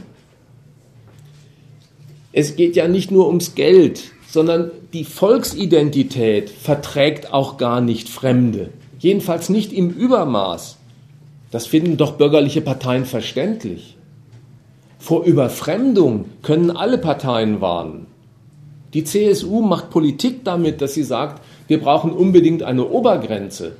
Und da denkt sie bei der Obergrenze nicht daran, dass die Feldbetten knapp werden, wenn man noch mehr Flüchtlinge reinlässt, sondern die sagt, das ist der Volksidentität, dem Selbstverständnis dieses Volkes nicht zumutbar, mit einem Übermaß an Fremden den geistigen Zusammenhalt im Volk, seine nationale Identität kaputt zu machen. Dass sowas wie die Volksidentität nur wegen mangelnder Souveränität des Staates kaputt gemacht wird, ja, das finden doch alle Parteien verständlich. Das ist doch ihr Credo, dass sie sagen, Warum sind die vielen Ausländer hier reingekommen? Weil die deutsche Staatsgewalt die äh, Kontrolle an ihrer Grenze aufgibt und alles zusammenbricht. Die führen überhaupt kein ordentliches Regiment mehr an den Grenzen. Was ich damit sagen will, ist, alle Maßstäbe rechten Denkens, die Maßstäbe rechten Denkens werden von den demokratischen Parteien und den Feuilletonisten in den Zeitungen geteilt. Dass das Volk etwas Heiliges ist, die nationale Identität etwas Ehrwürdiges, die Souveränität des Staates wichtig ist, das teilen sie alle. Das ist überhaupt nicht das Privileg der Rechten. Aber die etablierten Parteien stehen auf dem Standpunkt, diese Maßstäbe, das Volk die nationale Identität und die Souveränität, die sind bei der Regierung, bei diesem Parteiensystem in den richtigen Händen und bei der AfD in der falschen Hand. Warum eigentlich? Jetzt komme ich zur Seite der Differenz. Die Maßstäbe der AfD verstehen Sie gut, finden Sie nachvollziehbar, ganz okay. Aber wo ist die Differenz? Warum ist die AfD mit diesen Maßstäben die falsche Hand, die das besser nicht in die Finger kriegt? Es gibt zwei populäre Einwände. Der erste sagt, dass der Haufen sich disqualifiziert, das Land zu führen. Das sieht man daran, dass sie immer nur einfache Lösungen bieten. Einfache Lösungen. Manchmal möchte man auch fragen, Was denkt sich einer, der sowas sagt? Es kommt einem fast gedankenlos vor. Warum sollen denn einfache Lösungen schlechte Lösungen sein? Muss es denn immer eine komplizierte sein? Was ist denn an einfachen Lösungen bösartig? Ja, wenn Sie sagen, die AfD hat immer nur einfache Lösungen, dann spielen Sie schon an auf die Haltung, die die AfD zum Flüchtlingstheater einnimmt. Flüchtlinge raushalten und rauswerfen. Na, dazu zu sagen, das wäre eine Lösung, aber eine einfache, die gewinnt diesem Standpunkt ja schon zu 50 Prozent Attraktivität an, indem man sagt, eine Lösung wäre es, aber zu einfach ist sie auch. Warum ist sie denn zu einfach? Ja, weil die etablierten Parteien und Merkel sagen, wir können uns doch nicht vor der Globalisierung wegdrucken, ducken. Da strömen nicht nur Fremde, die Flüchtlinge sind ins Land, wir brauchen auch Fremde für den Arbeitsmarkt. Wir können doch nicht einfach alle Fremden rauswerfen, weil deutsches Wachstum davon zehrt. Deutscher politischer Erfolg wird auch herausgeschlagen aus den einströmenden Flüchtlingsmassen. Der Steinmeier sagt, wir sind in der Syrien-Konferenz die zuständige Adresse. Nicht, weil sie wie die Russen dort Panzer stehen haben, sondern weil sie die Flüchtlinge beherbergen. Also, was ist transportiert in dem Argument? Zu sagen, ja, alle Flüchtlinge rauswerfen, so einfach geht es nun nicht. Der ganze Konter besteht darin, dass ein moderner imperialistischer Staat, der grenzüberschreitend ein- und verkauft, Arbeitsplätze rüberschiebt und in Empfang nimmt, für den nationalen Erfolg die Durchlässigkeit seiner Grenze braucht. Genauso in Bezug auf die Auseinandersetzung mit dem Euro die wollen den Euro abschaffen oder zumindest darüber eine Abstimmung haben, die AfDler. Auch da sagen sie, ja, das sind wieder die einfachen Lösungen. Was ist überhaupt die Kritik der Rechten am Euro? Sie entdecken, die ganze Konstruktion dieses Gemeinschaftsgeldes besteht darin, dass der deutsche Staat, wie alle anderen, die daran teilnehmen, Hoheitsrechte überträgt an eine Suprainstanz namens EU, von der also auch Vorgaben bekommt, wie seine Schulden- und Kreditpolitik zu laufen hat. Das hält ein Rechter für einen Verrat an der Souveränität eines Staates, weil er sich einer höheren Instanz unterordnet. Das findet der Böse, weil es die Souveränität kaputt macht. Das ist für die, die das geschaffen haben, das Mittel ihrer Machtausweiterung. Da ist Souveränitätsverzicht Mittel, reicher zu werden im EU-Verbund, insofern nationalen Erfolg zu besorgen. Da merkt man die Scheidelinie. Die Maßstäbe der Rechten, für die die trommeln, sind denen nicht fremd, sondern die verstehen sie gut und die teilen sie. Aber die Art, wie die Rechten die zur Geltung bringen, die halten sie für eine Gefährdung des nationalen Erfolgs. Also das ist der eine Einwand, warum das alles in falschen Händen ist, wenn die AfD an die Macht kommt. Einfache Lösungen. Es gibt einen zweiten Einwand, der ist auch bemerkenswert. Die AfD, hört man, betreibt Populismus. Was ist das eigentlich? Da steckt das lateinische Wort Populus drin. Populus ist das Volk. Populismus heißt also, dass jemand nach dem Volk strebt oder dem Volk dienen will oder tun will, was das Volk ihm aufträgt. Aber Populismus ist bei uns kein Ehrenwort, sondern ein Schimpfwort. Volk, da nickt jeder und sagt gut. Aber sobald man es auf Lateinisch sagt, mit Ismus hinten dran, ist es böse. Wieso eigentlich?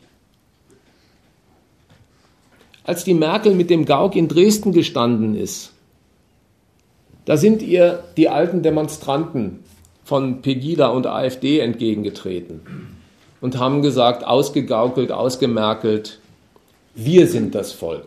Mit der alten Parole, mit der sie noch zu Honecker-Zeiten rumgelaufen sind, sind sie dort aufgetreten. Wir sind das Volk. Und was haben die Großdemokraten diesem Volk geantwortet? Volk pöbelt nicht. Ihr seid also nicht das Volk. Das ist eine Klarstellung über das, was Volk in einer Demokratie ist. Volk ist Gehorsam gegen den Staat. Darf das Volk etwas vom Staat verlangen? Ja, unbedingt. Führung, das verlangt ein Volk. Und die Führung, die erledigt Notwendigkeiten und nicht Wünsche aus dem Volk. Und wenn das kapiert und eingeschlossen ist, dann beruft sich ein Staat bei allem, was er tut, auf sein Volk und schreibt sich über den Reichstag in Berlin dem deutschen Volke. Was lernt man daraus? Warum ist das, was die AfD macht, Populismus? Nicht, weil sie sich aufs Volk beruft und sagt, wir machen jetzt, was der Identität des Volkes frommt, sondern weil sie sich, das auf, weil sie sich auf das Volk gegen die Regierung beruft. Das ist deren Verbrechen, aufzuräumen oder aufräumen zu wollen mit der Art des Regierens in Berlin, sodass man unter dem Strich vielleicht jetzt Folgendes dem entnehmen kann. Die Kritik, die an der AfD geübt wird, die zeigt, das ist keine Partei von einem anderen Stern. Die hat Schnittmengen mit dieser Welt, in der sie so kritisiert wird. Da gibt es gemeinsames Gedankengut und Differenzen. Und um nochmal abschließend die Gemeinsamkeit zu sagen, alle Maßstäbe, die verkehrten, die die Rechten so hochhalten, das verehrte Volk, seine nationale Identität, die Souveränität, alles das ist jedem Demokraten heilig. Aber die Umsetzung durch die AfD, das halten sie für gefährlich, einen Angriff auf die Regierung und den Staat und den Nationalerfolg. Und das ist der Grund, warum diese Leute geächtet werden. Dabei lasse ich es jetzt mal bewenden und die andere Frage, warum die Krise den rechten Auftrieb gibt, die setze ich mal in Klammern und vertag sie in die Diskussion. Also wie gesagt, alles, was jetzt hier zur Sprache gekommen ist, steht wie üblich zur Diskussion. Ergänzungen wie Einwände sind gleichermaßen willkommen. Vielleicht kurz mal, bevor die Diskussion beginnt. Äh, wir bieten, also das Forum Kritik bietet 14-tägig in Regensburg einen Diskussionstermin. Der nächste Termin ist am Mittwoch, den 1. Februar, im Antoniushaus um 19.30 Uhr. Und Thema der Diskussion soll entweder Fragen zum Vortrag hier sein oder beziehungsweise dann, wenn keine Fragen dazu da sind, über das Burka-Verbot zu diskutieren. Das zweite ist, äh, auf der Seite www.forumkritik.de kann man auch Vorträge, die in Regensburg sind, äh, nochmal nachhören oder andere Vorträge anhören. Und das dritte, wer Lust hat, ein bisschen was für die Saalmiete zu spenden, ich gebe es eine Dose rum und dann kann jeder, wenn er Lust hat, was tun.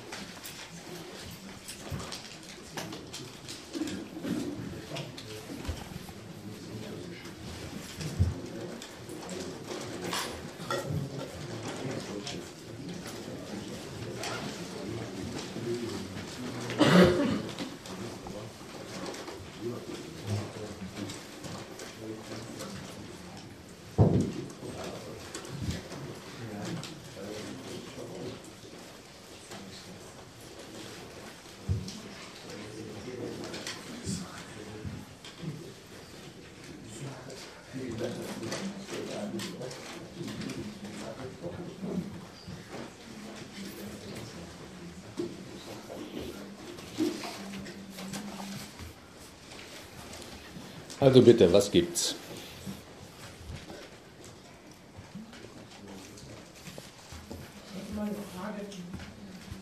Der ähm, wir, starten, wir zahlen ja Steuern, wir zahlen keine Steuern, also sollen die Deutschen zuerst kommen. Meistens weiß ich nicht, was dann darauf antworten soll. Also, dass das der Recht ist, dass die Flüchtlinge raus sollen. Das letzte habe ich jetzt nicht verstanden. Also dass deswegen äh, sollten die Flüchtlinge halt alle rausgeworfen werden, weil die zahlen ja keine Steuern. So wie der deutsche Steuerstaat.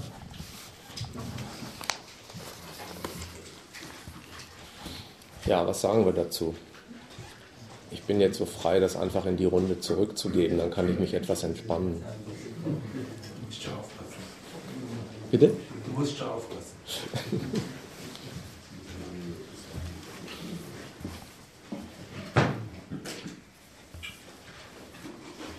Also, was mir da auffallen würde, ne? ähm, ganz allgemein zahlen die Leute Steuern und zwar prozentual von ihrem Einkommen, die ein Einkommen erzielen. Wer kein Einkommen erzielt, zahlt keine Steuern. Kinder zahlen keine Steuern, Hartz-IV-Empfänger zahlen keine Steuern. Wenn jetzt jemand die Scheidelinie genau bei Flüchtlingen macht, wir Deutsche und die Flüchtlinge, ist es einerseits sachlich nicht richtig. Denn auch nicht alle Deutschen zahlen Steuern und auch nicht alle, die mal als Flüchtlinge gekommen sind, zahlen keine Steuern, sondern das hängt halt davon ab, ob sie ein Einkommen erzielen. Das heißt, das tut doch so, wenn jemand so redet, als hätte er aus, irgendeinem Sach, aus irgendeiner sachlichen, richtigen Feststellung etwas erschlossen, was gegen Flüchtlinge spricht. Dabei ist es genau umgekehrt. Weil der was gegen Flüchtlinge hat, deswegen zieht er die Grenzziehung so. Der zählt doch zum Beispiel auch nicht nach, wie viel Blonde Steuern zahlen und wie viel Schwarzhaarige oder wie viel Hundebesitzer oder wie viel äh, Veganer und sagt dann, Veganer zahlen keine Steuern. Und weil er festgestellt hat, die zahlen aus welchen Gründen auch immer weniger. Also nur weil er was gegen Flüchtlinge hat, macht er diesen Unterschied überhaupt nicht. Also das mit den Kindern ist ein gutes Argument. Dass Kinder eben auch keine Steuern zahlen, aber da ist es dann in Ordnung. Ich habe halt meistens dann da das Problem, was ich da nicht weiß, was ich da nicht sagen soll. Weil für mich scheint es halt auch immer so unterschwellig. Also die Leute sagen immer so, ja, mit Rassismus, ich bin nicht gegen Flüchtlinge, aber dann kommt halt immer irgendwelche Argumente gegen die meisten, kann man was bringen und äh, den Steuerzahler dann weiß ich dann immer meistens nicht, was ich sagen wollte. Aber eigentlich alle Argumente, die dann immer kommen, ne? Ja, die sind ja sind, die sind alle immer von derselben Sorte. Die sagen zum Beispiel, die kochen immer so, dass es stinkt. Oder die, äh, die behandeln ihre Frauen schlecht. Ja, das ist aber auch ganz Aber schau mal, wie viele Deutsche behandeln ihre Frauen schlecht? Die Frauenhäuser sind voll. Und jede, jeden Tag liest man, liest man in der Zeitung, dass wieder jemand seine Frau zusammengeschlagen hat. Da, äh, dass man da ausgerechnet drauf kommt, die Flüchtlinge behandeln ihre Frauen schlecht. Und es bei den Flüchtlingen Arschlöcher gibt und bei den Deutschen Arschlöcher gibt. Das liegt einfach daran, dass man gar nicht sagt, äh, wer ist ein Arschloch und verhält sich so, sondern dass man äh, gegen Flüchtlinge was finden will. Ja. Also das ist in der Logik äh, der Argumentation, ist nicht aus einem festgestellten Sachverhalt geschlossen, aha, die Flüchtlinge sind schlechte Leute, sondern es ist umgekehrt, dass äh, das Vorurteil, die Flüchtlinge sind schlechte Leute, für das wird, werden sich Bebilderungen gesucht. Und wenn du dann zum Beispiel sagst, meine Kinder zahlen doch auch keine Steuern, schon fällt ihnen dann sagt keiner, ach ja stimmt, du hast recht. Sondern da fällt mir sofort das nächste gegen Flüchtlinge Ja, genau. ein. Und dann, dann merkst du, es hat so eine Beliebigkeit, weil der Ausgangspunkt einfach der ist, man hat was gegen Flüchtlinge und will jetzt was suchen, was man gegen die auffahren kann. Okay. Ja, aber mir geht es halt, ich versuche auch immer so, den Diskurs die andere Seite zu verstehen. Da geht zum Beispiel die Trauer, da werden viele Ängste und Sorgen heraus. Und ähm, ich weiß nicht, wie man so jemand dann erklären kann, also es sind ja im Prinzip auch noch Menschen, warum sollten wir ihnen nicht helfen? Und ich verstehe nicht dieses Unverständnis. Also, also ich verstehe das Unverständnis, wie es aufkommt. Das wir mal so, es wird in den Medien so berichtet, wenn man die Medien liest, wenn man die Nachrichten schaut. Wenn man sich nicht ein bisschen selbstständig macht und wirklich mal schaut, wie die Situation ist, dann wird man ja von den Medien mehr oder weniger, es wird so in den Medien verkauft, dass Flüchtlinge schlecht sind, dass äh, die sich miteinander nicht verstehen, dass natürlich die Frauen unterdrückt werden. Und das verbreitet sich in den Medien so rasant, dass man dann, man, ja, wie es dann immer gesagt wird, das Gutmensch oder also, man ist doof oder man sieht die Wahrheit nicht. Also so meistens werde ich dazu dargestellt, wenn ich rede. Und ähm, ich weiß nicht, warum die Medien das auch immer so berichten. Warum können die Medien nicht mal wirklich berichten, wie die Zustände sind? Oder ich weiß nicht, vielleicht kommt es immer so vor. Ich weiß, was, was die Medien angeht, werde ich denen jetzt kein so großes Gewicht beimessen. Und zwar aus folgendem Grund. Spätestens seit der Trump gewählt ist, weiß man ja, dass die Leute nicht alles glauben, was in den Medien steht. Ähm, die Leute müssen also, wenn sie genau die schlechte Berichterstattung über Flüchtlinge immer aufsaugen wie ein Schwamm, dann müssen sie also selber, unabhängig davon, was sie in den Medien gelesen haben, für sich einen Grund haben, warum äh, sie selber schon so denken, warum ihnen das einleuchtet. Und ich denke, das ist genau derselbe Grund, warum jeder hierzulande wir sagt. Das kennen die Leute, die sind hier unter Bedingungen gesetzt, in denen sie sich fortbringen müssen. Und diese Bedingungen sind von einer Art und Weise, dass sie die Staatsgewalt und ihre Regelungen brauchen, weil ohne die können sie das nicht machen. Mhm. Hast du keinen, der auf den Kündigungsschutz aufpasst oder darauf, dass der Vertrag, den du mit deinem Arbeitgeber schließt, auch wirklich eingehalten wird, dann bist du ein armer, armes Schwein. Also alle, auch Unternehmer, die gegeneinander konkurrieren, alle brauchen die Staatsgewalt. Leute, die das nicht bloß so zur Kenntnis nehmen und sagen, was sind denn das für fürchterliche Bedingungen, unter die man uns hier setzt, dass wir eine Gewalt brauchen, ohne die wir gar nicht leben können, sondern die das positiv aufnehmen und sich denken, weil sie nun mal keine andere Alternative haben. Also wollen sie es auch so sehen, als das ist mein Laden, der ist für mich eingerichtet. Aber es ist ja diese Leute, ich mache das mal schnell fertig, die immer auf die Flüchtlinge kommen. Diese Leute sind sich sicher, dass der Staat für sie da ist, für sie sorgt. Und wenn sie dann feststellen, dass das, was sie davon haben, von ihren ganzen Anstrengungen, hinter ihren Erwartungen zurückbleibt, dann äh, sagen sie, ja, mein Staat würde ja eigentlich alles für mich tun. Dafür ist er ja da. Wenn das nicht rauskommt, dann hat entweder irgendjemand meinen Staat gehindert oder er ist gar nicht so richtig mein Staat, weil er sich um Falsche kümmert und nicht um mich. Und schon sind sie bei den Flüchtlingen.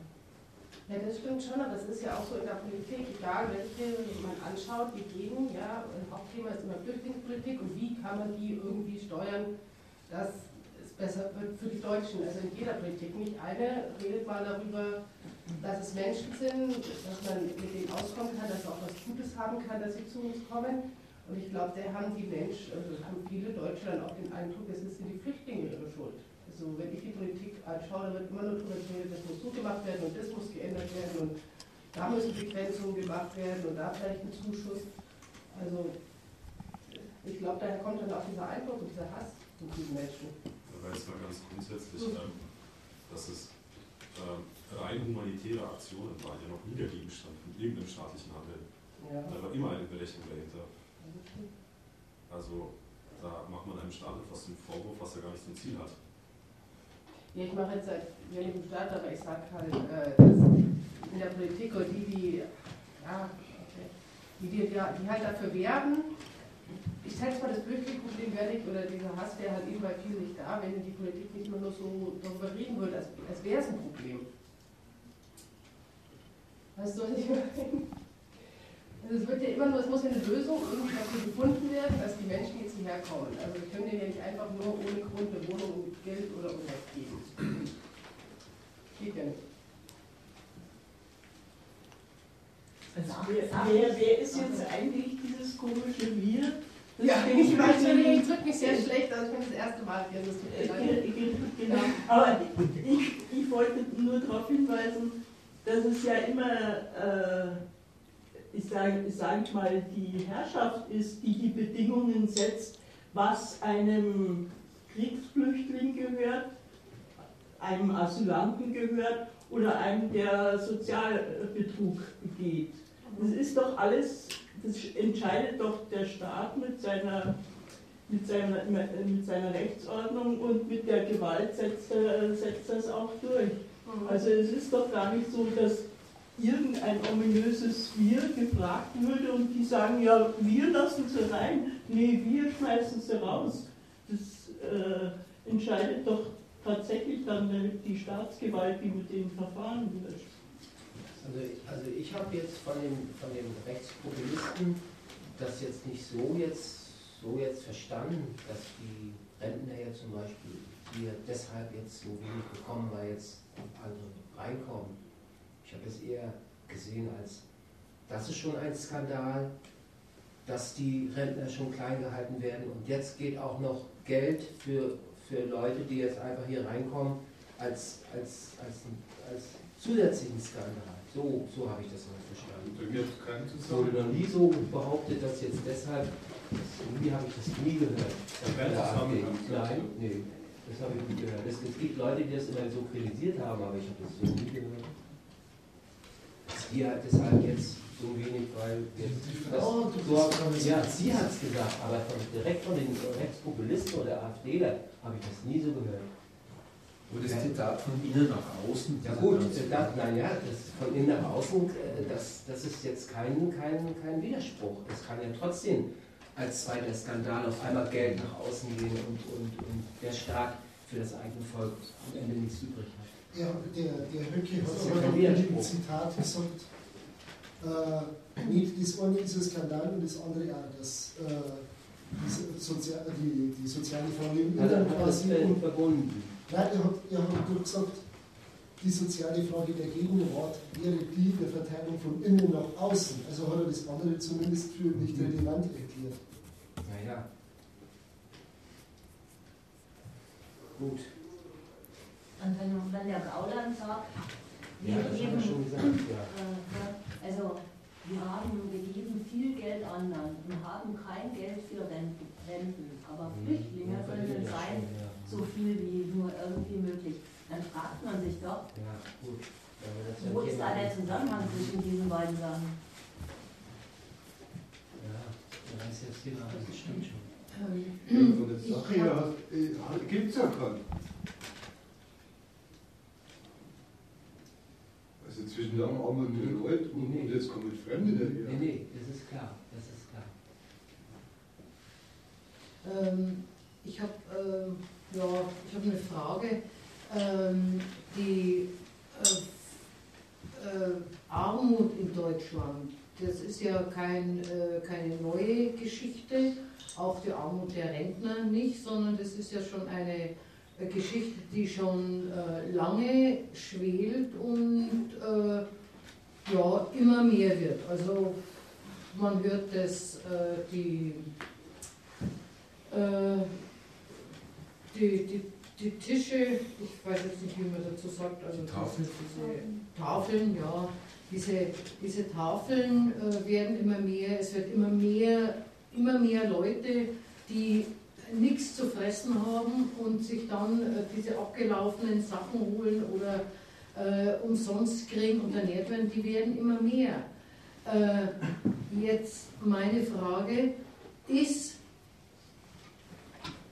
das Geld für die, äh, okay, ich verstehe, das ist unser System, das ist äh, ein System, das Gewalt ausüben muss, das äh, äh, äh, Gerichte haben muss und bestimmte Regeln haben muss.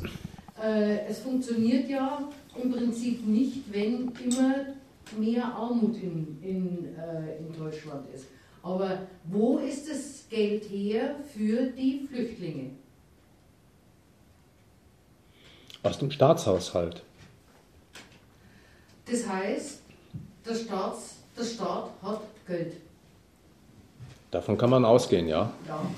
Der nimmt ja allen Bürgern, die Geld verdienen, prozentige Anteile ab. Da kassiert er Steuern von normalen Einkommensbeziehern, von Unternehmungen. Und wenn das nicht reicht, macht er Schulden. ich muss kurz äh, dazu sagen, ich habe im öffentlichen Dienst gearbeitet, sehr lange, äh, drei Jahrzehnte und ja, beim Bezirk Oberpfalz. Und da ist mir nicht eine Sekunde der Gedanke gekommen, dass der Bezirk Oberpfalz nicht Geld hat. Der hat Geld und spart. Und ich habe mal gelesen, das ist jetzt vielleicht ein anderes Thema, aber ich habe äh, einen, einen Haushaltsbericht mal gelesen, den sollte ich eigentlich gar nicht in die Finger bekommen. Da war auf der ersten Seite gestanden, oberste Priorität hat, äh, äh hat die Einsparung am Personal. Äh, das heißt, an nichts wird gespart, nur am Personal, also am Menschen wird gespart. Und äh, das geht jetzt vielleicht in eine ganz andere Richtung, aber äh, ich muss für mich selber sagen, ich bin jetzt in Rente, ich habe für den Staat nicht mehr so sehr viel übrig. Noch dazu, wenn dann der Bezirksratspräsident sagt, ja, nein, uns geht das Geld aus, weil die Forschung ist immer ähm, äh, weiter und das immer mehr Frühchen überleben. Also das äh, hat der gesagt. Äh, das ist, ähm, ich versuche jetzt diese allgemeine Unmenschlichkeit des Staates einfach äh, äh, und, und dass der Mensch in unserem Staat äh, gar nichts wert ist, obwohl alle so tun. Und was ist dann ein Flüchtling wert, der zu uns kommt? Aber das Geld ist da. Vielleicht gibt es ja noch Pläne, die wir noch gar nicht wissen. Das ist eine ganz immaterielle das alles ja, die Zukunft äh, ist uns. Äh, Vielleicht sind das irgendwann Soldaten, irgendwann gegen die Russen oder wer weiß. Ja, ja, weil die Zukunft wissen wir nicht. Äh, das, äh, äh, wir, wir wollen ja wissen, was heute ist. sind als das, was die Populisten oder so vorspinnen oder die ja, jetzt driftet das Thema sehr weit ab von unserem äh, Faden. Ja, ich, ich weiß schon. Wir äh, wissen wirklich nicht so, so viel. Vielleicht gibt es ja doch. Aber die Frage kann man sich schon stellen. Das Geld, was da ist im Staatshaushalt, ne, also was per Steuern eingezogen wird, das wird ja in dieser Gesellschaft auf eine sehr eigentümliche Art und Weise verdient. Also anders kann man Geld halt auch nicht verdienen. Und zwar, dass Geld investiert wird in Betrieben mit dem Ziel, dass hinterher über den Verkauf der Waren mehr rauskommen soll. Das nennt man Rentabilität und jeder weiß, ein Betrieb, der nicht rentabel ist, der macht pleite. Rentabilität, hinterher muss es mehr sein, bedeutet aber eben auch, diejenigen, die arbeiten, die Löhne bekommen und die von diesen Löhnen leben müssen, die dürfen möglichst wenig nur kriegen. Weil würden sie mehr kriegen, würde die Rentabilität leiden. Insofern geht das Bestreben der Wirtschaft immer drauf, das, was die Arbeitenden kriegen, möglichst gering zu halten. Da kommt die Armut im Lande her. Insofern ist es überhaupt kein Wunder, dass Deutschland, das als Nation eine der reichsten Nationen auf der Welt ist, ungefähr 24 Prozent Menschen im Niedriglohnsektor arbeiten hat. Das heißt, das sind Menschen, die können noch nicht, äh, natürlich keine Familie ernähren, aber die können auch selber von ihrer Arbeit nicht da, daher kommt die Wohnungsnot. Die Leute können sich die Miete nicht leisten. Und daher kommen die niedrigen Renten.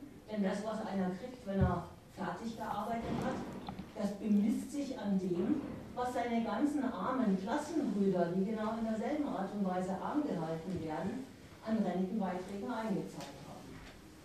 Insofern ist die Armut im Lande eine, die ist systembedingt durch die Art und Weise, wie hier gewirtschaftet wird, und hat mit den Flüchtlingen überhaupt nichts zu schaffen. Mhm.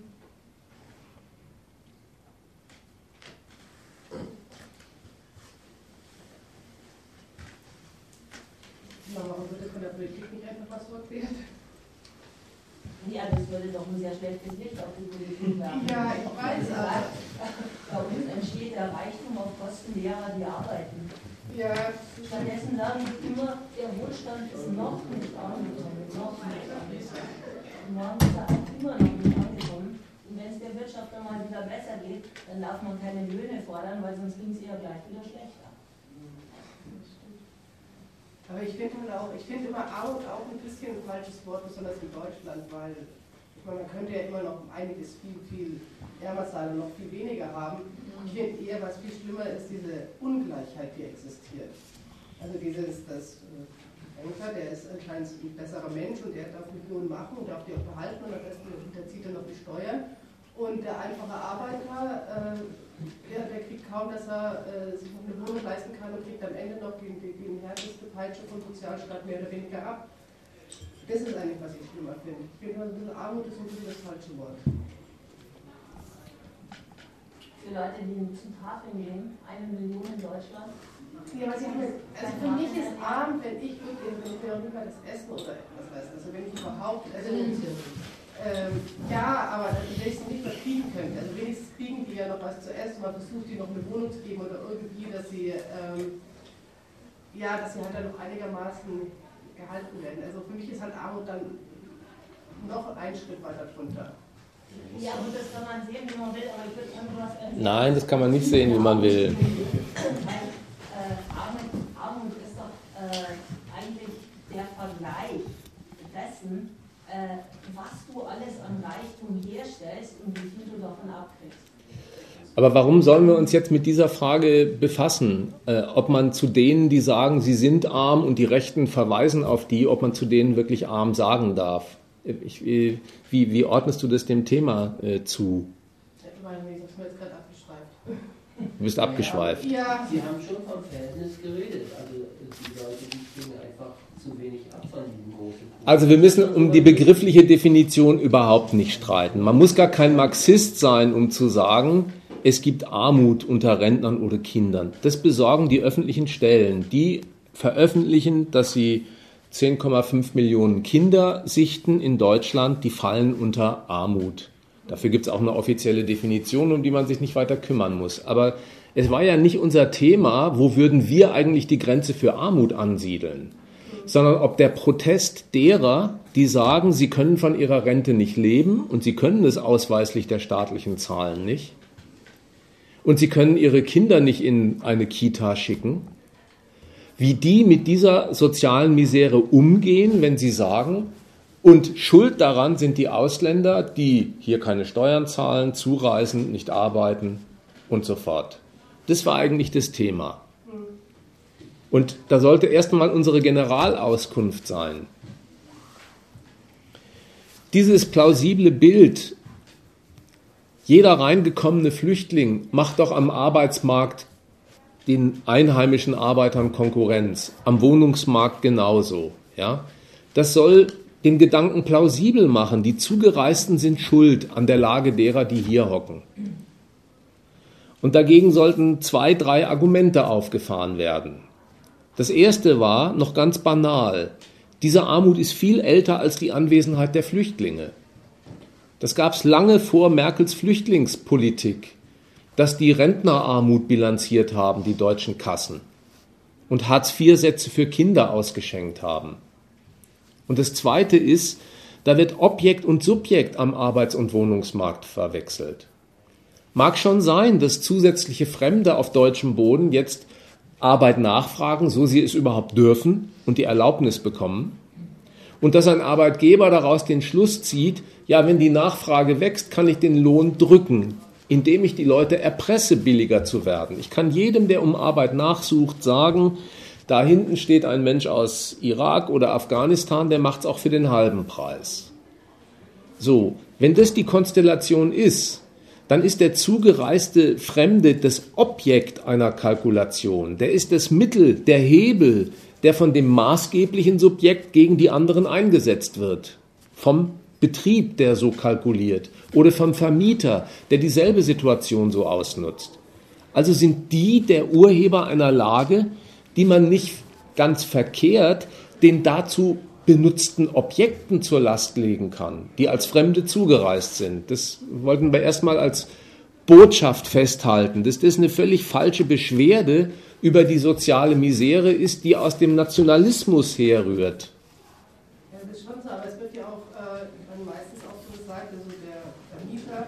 hat sich ja Wohnung gekauft und er will ja davon auch leben oder das Unternehmen, die haben sich ja das schön erbaut, also deswegen hat er ja auch das Recht, ähm, das zu machen, also die Löhne niedrig zu halten, das ich das wird ja vollkommen normal in der Sache auch angesehen. Oder? Deswegen ist ja dann die der Schlussfolgerung der Flüchtling, weil der ja dann irgendwie äh, noch dazu beiträgt, was das ist. Denn ich meine, ich verstehe schon die Sache, äh, ich weiß nicht, wie ich das erklären soll. Ich verstehe, ähm, äh,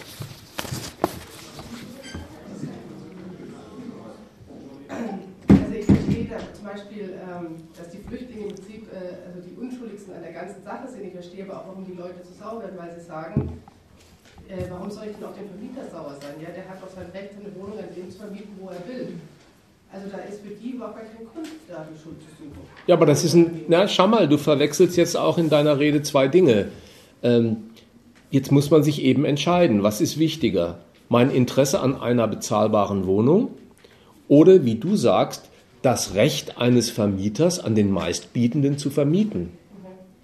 Ja gut, wenn das die Lage ist, und du sagst, ich als braver Staatsbürger muss natürlich das Recht des Vermieters, des Eigentums achten.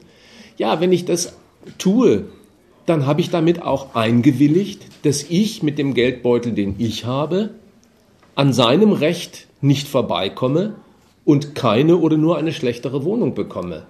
Ja, dann muss man sich im Leben entscheiden, was ist einem wichtiger? Der Respekt vor dem Recht der Reichen oder das eigene Interesse am Wohnen?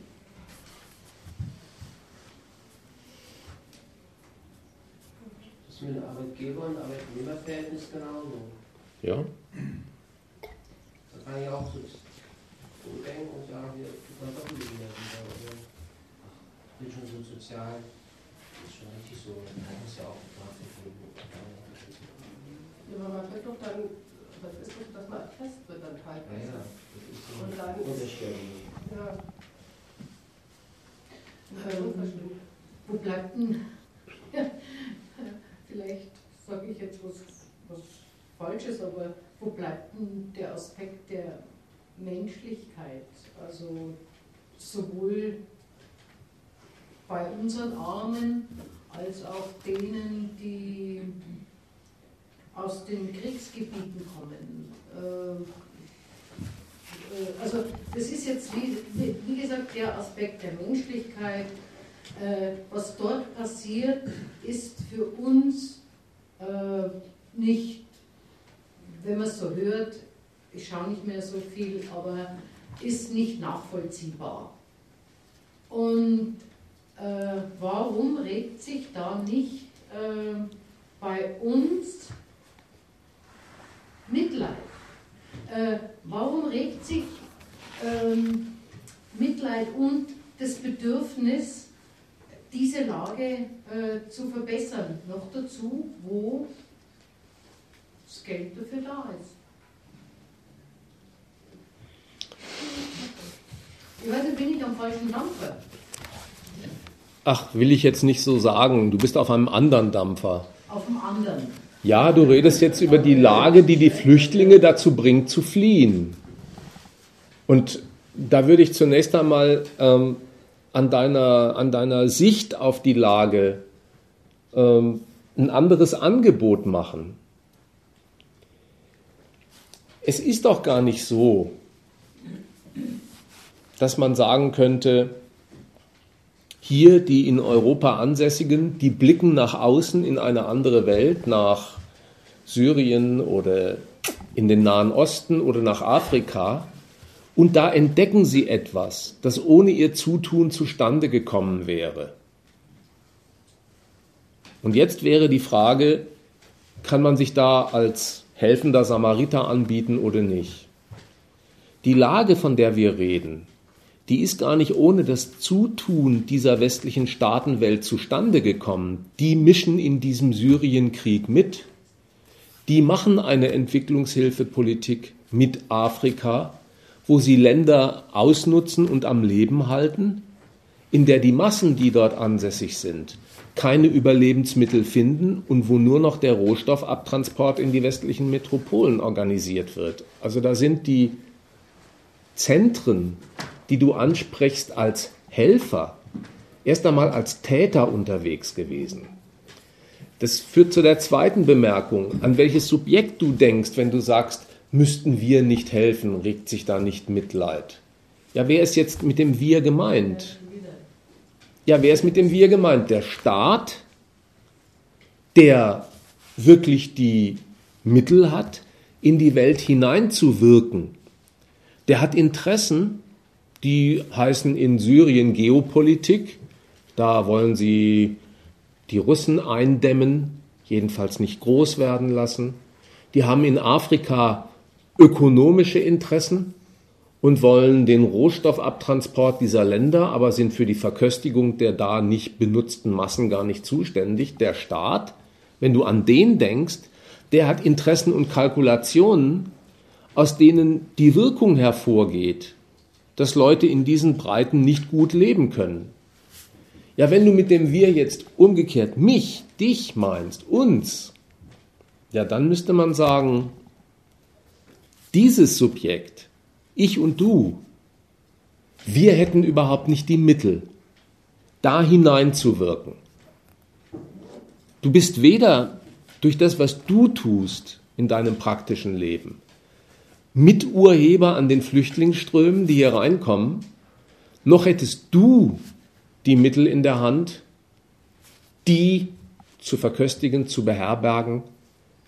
Da hast du weder das Geld noch die Macht dazu. Das einzige Subjekt, das das wirklich kann und macht, das ist der Staat. Und wenn man dem in dieser Frage nicht in den Arm fällt oder überhaupt erstmal die Gründe ermittelt, warum der in der Welt so wirkt, dass 60 Millionen Leute auf der Flucht sind, hat man gar keine passende Adresse, gegen die man sich richten kann.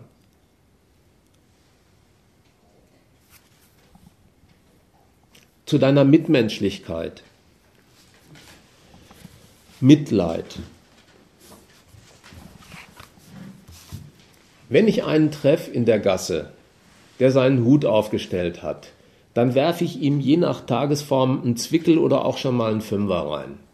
Das ist nicht der Punkt. Aber weißt du, dass Mitleid auch eine schäbige Seite hat?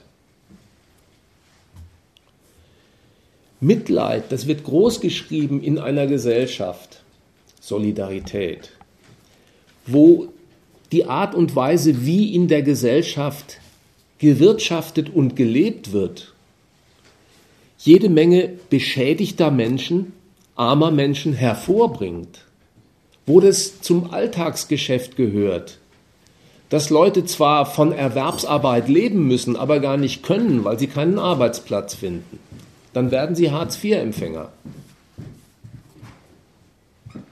Mitleid, das ist sowas wie die menschliche Seite die sich der Brutalität stellen soll, die durch die Art, wie die Gesellschaft gebaut und verfasst ist, überhaupt erst die Armut hervorbringt.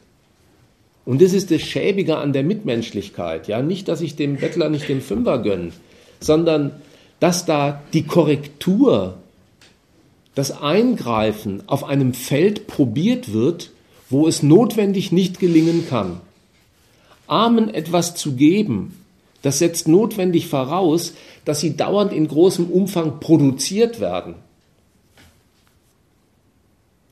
Sozialstaat, also sowas, denken sich ja manche Leute, als die quasi auf die Verwaltungsebene hochprojizierte Form von Mitleid, ja, das ist eine Schäbigkeit. Ein Sozialstaat richtet sich nur eine Gesellschaft ein, die schon davon ausgeht, die Art, wie hier gewirtschaftet wird, die produziert dauerhaft arme Leute, sodass man eine extra Einheit braucht, Sozialstaat genannt, die sich um diesen Ausschuss von Armut kümmern muss. Wie schäbig sie dann das tut, das will ich jetzt gar nicht thematisieren, aber die Einrichtung für sich ist ein Armutszeugnis über eine Gesellschaft. Also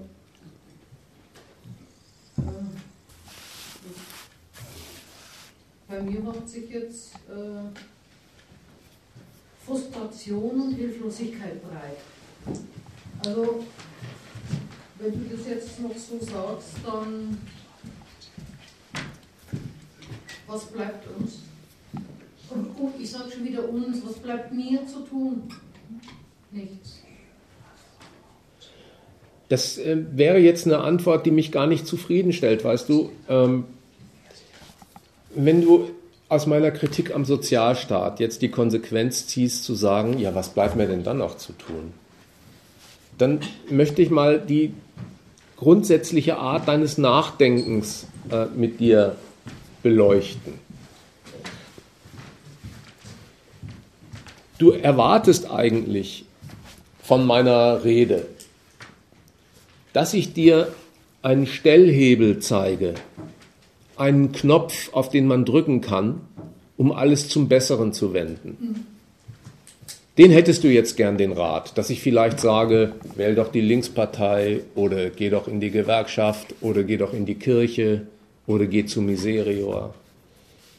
So eine Sehnsucht höre ich bei dir heraus und merke, die Besserung, von der du meinst, die wäre ein gangbarer Weg, die suchst du in den Instanzen und Institutionen, die es in diesem Getriebe, in dieser Gesellschaft bereits gibt. Und deswegen bist du jetzt enttäuscht, dass ich sage, setz lieber nicht auf den Sozialstaat. Aber vielleicht ist das eine verkehrte Art des Nachdenkens, dass man der Auffassung ist, das, was es in dieser Gesellschaft an sozialer Misere gibt, Armut war sie genannt, müsste doch in derselben Gesellschaft auch die Institutionen greifbar haben, die das abstellen, was sie selber hervorbringen. Ja, das ist sowas wie die Quadratur des Kreises.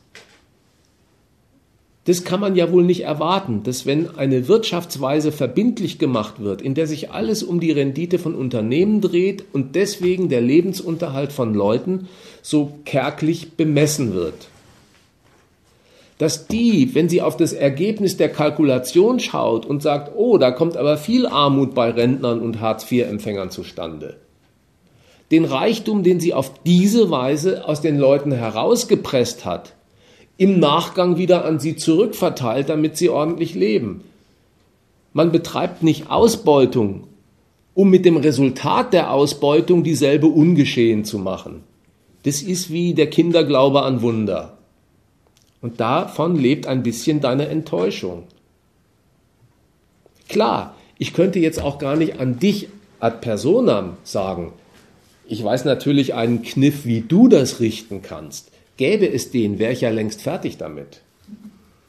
Dann würde man sich doch hier nicht so lange äh, unterhalten müssen. Sondern es steht ein bisschen anders. Das ist mehr die Behauptung, vielleicht bleibt es heute Abend ja auch bloß in dem Modus der Behauptung, weil wir über ein sehr spezielles Thema geredet haben. Da liegt mehr im Argen, in der Art, wie hier gelebt, wie hier gewirtschaftet wird, wie das Politikmachen eingerichtet ist, als dass man dazu sagen könnte, wenn du dich in folgender Hinsicht umstellst, anders wählst, dich anders organisierst in anderen Vereinen, dann ist alles zum Besten bestellt. So ist es eben nicht. Und es wäre ja zumindest schon mal eine Einsicht, von der falschen Hoffnung Abstand zu nehmen, dass es dieses Mirakel hier geben könnte. Dass genau dieselben Institutionen die für die Herstellung eines Wachstums, das Armut mit sich führt, tätig sind, die Abschaffung dieser Wirkungen zu erwarten.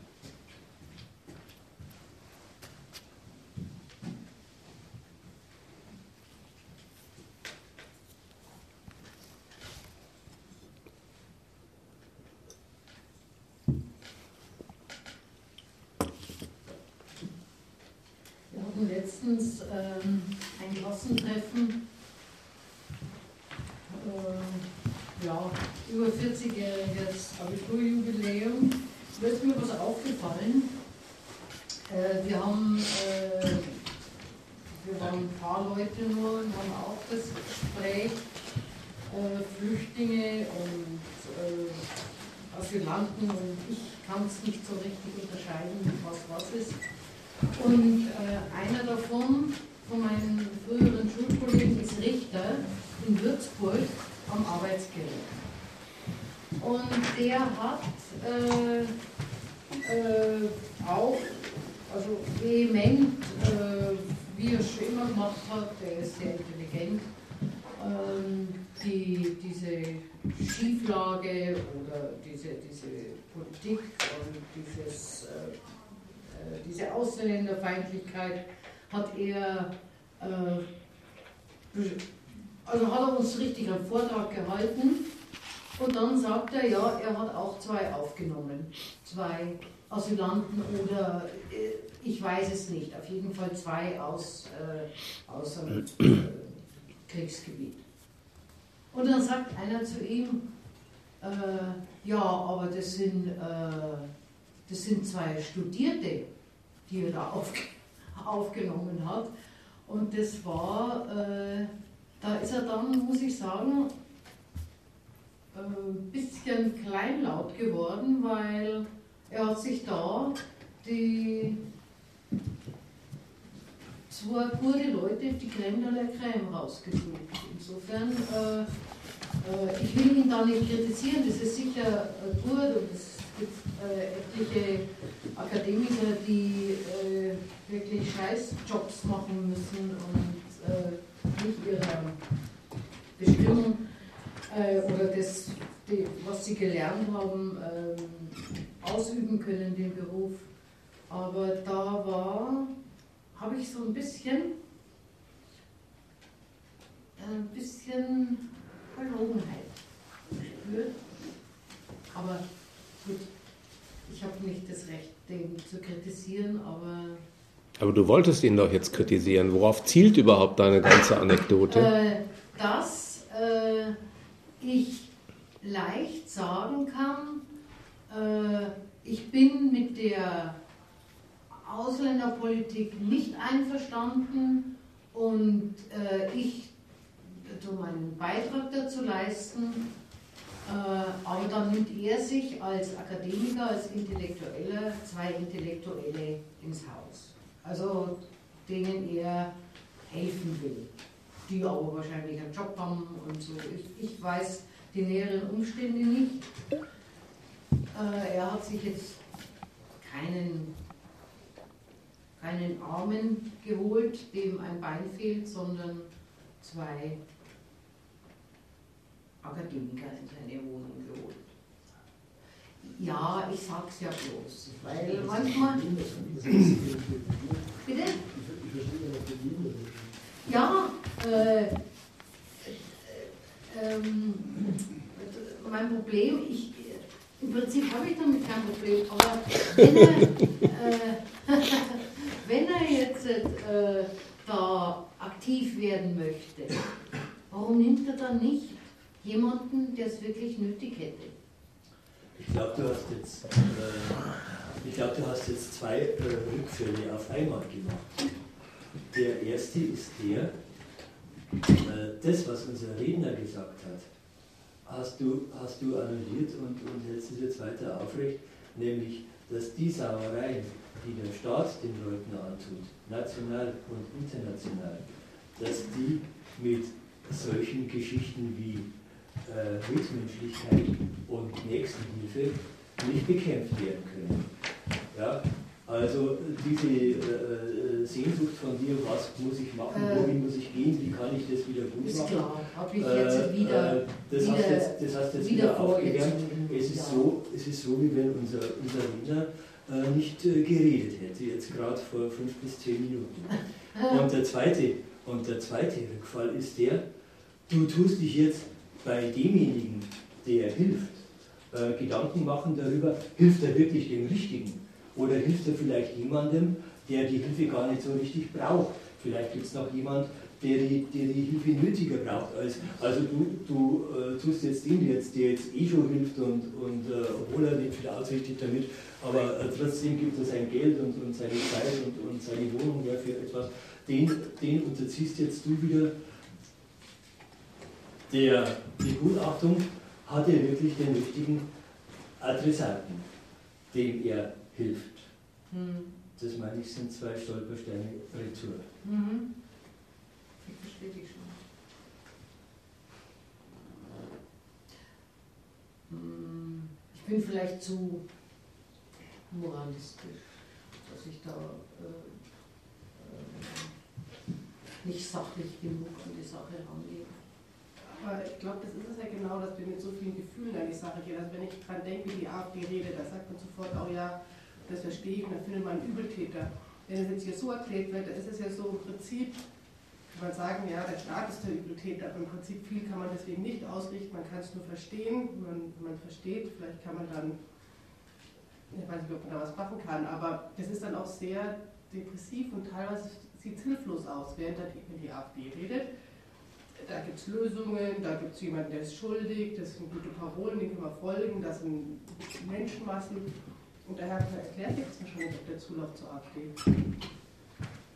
Also die müssen doch viel eher verliebt werden an einer Überlegung als, äh, als Leute, die äh, viel geteilt haben. Die, die behaupten doch ähm, dauernd, dass sie Teil von einem äh, Kollektiv sind, das so tatsächlich nicht vorliegt. Das merken sie auch, weil das die ganze Zeit ein.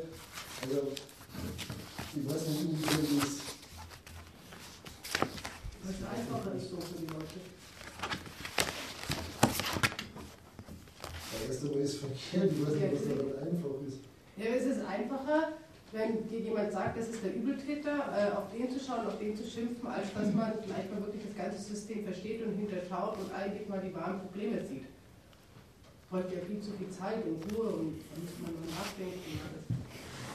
Aber ich verstehe warum Anhänger, Anhänger also täglich, die eigentlich gar nicht so im Programm drin sind.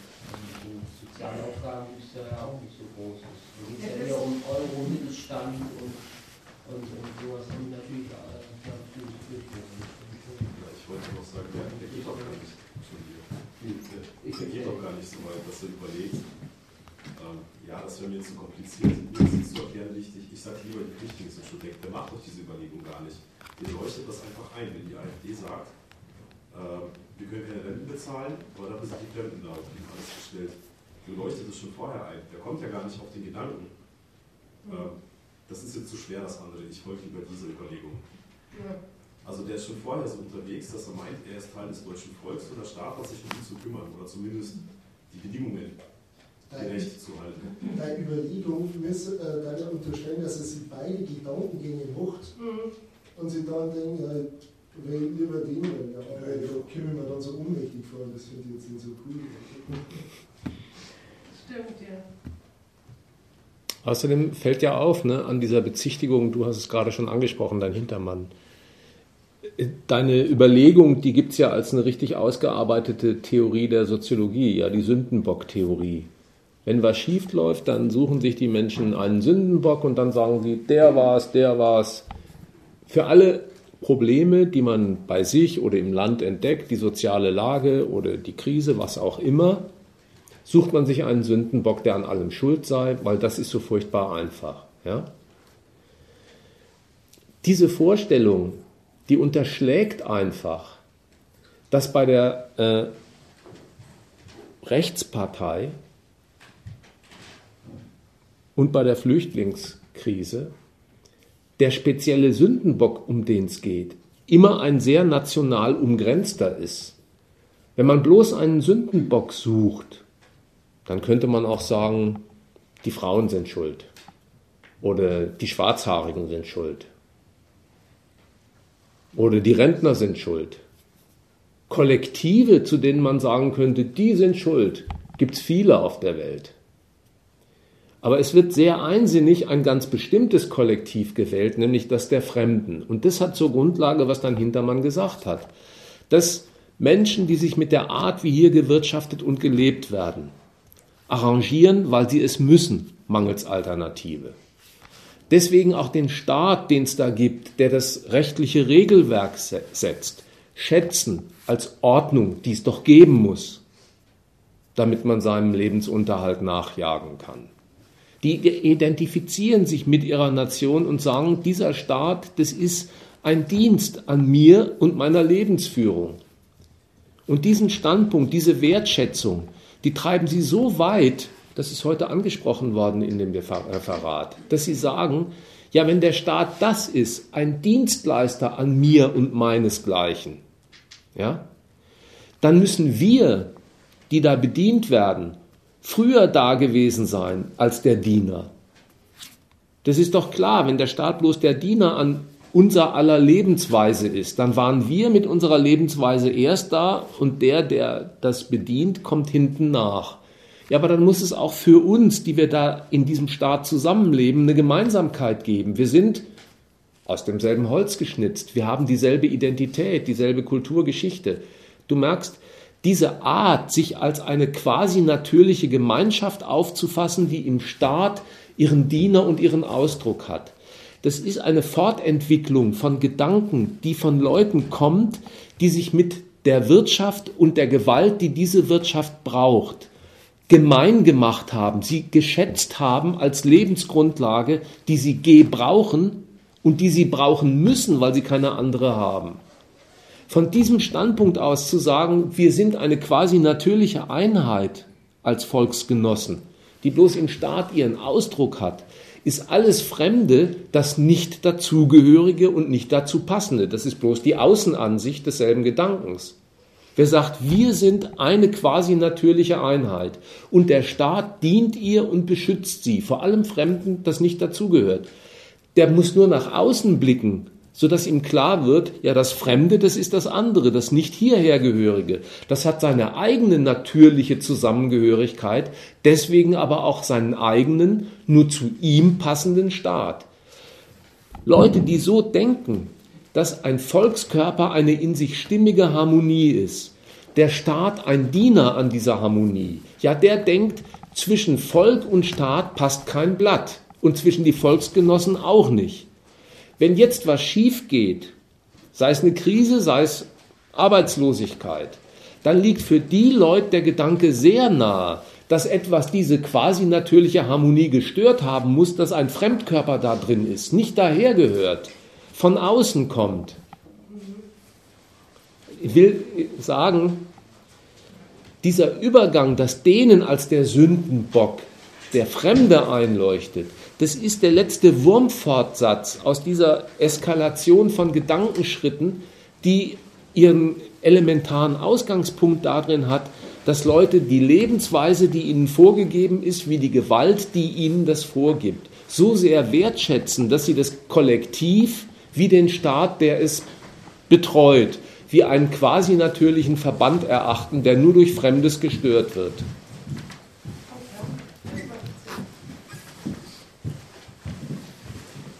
Und äh, um noch einen letzten Gedanken hinzuzufügen, ja, das ist nicht einfach pure Spinnerei von Leuten. Äh, ich will jetzt nicht zu lang werden, aber ich habe heute Abend erläutert, wie so AfD-Politiker argumentieren, wenn sie ihre Wähler ansprechen. So wie der Höcke und der Gauland reden über Verteilung von innen nach außen, da geht es ein bisschen elaboriert zu. Die Leute, die bei den Pegida-Demonstrationen mitlaufen, die können die ganze Theorie in einem einzigen Satz sagen. Die sagen Deutschland den Deutschen, Ausländer raus. Und was sagen sie? Deutschland den Deutschen sagt, das ist ja wohl ein Privileg, dass wir, weil wir Deutsche sind, hierher gehören und die anderen nicht. Dass das ein Privileg ist, das einen mit Stolz erfüllt, das denken diese Leute und merken gar nicht, dass es eine Verwechslung ist, die sie da immer mitdenken.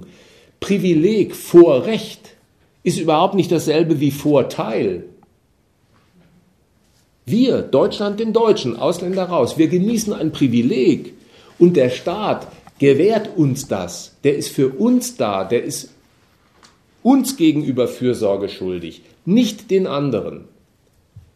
Und das ist erstmal äh, ein, ein, ein Denkfehler, weil Privileg, ein Vorrecht zu haben, noch gar nicht dasselbe wie ist, daraus einen Vorteil zu haben. Das Vorrecht, Deutsche zu sein, das haben Manager wie Hartz-IV-Empfänger. Aber was die aus diesem Recht auf deutschem Boden machen können, hängt an den Mitteln, die sie haben, nicht an der Erlaubnis, an dem Recht, dass sie sich hier betätigen dürfen.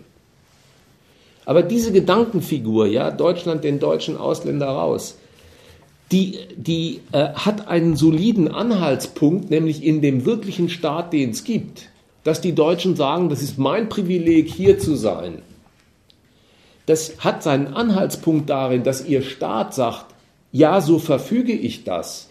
Ich ziehe um dieses deutsche Volk eine Grenze, das ist mein Territorium, mein Volk, ich bin hier die Gewalt und grenze alle anderen aus. Die dürfen wirklich nicht hier sein.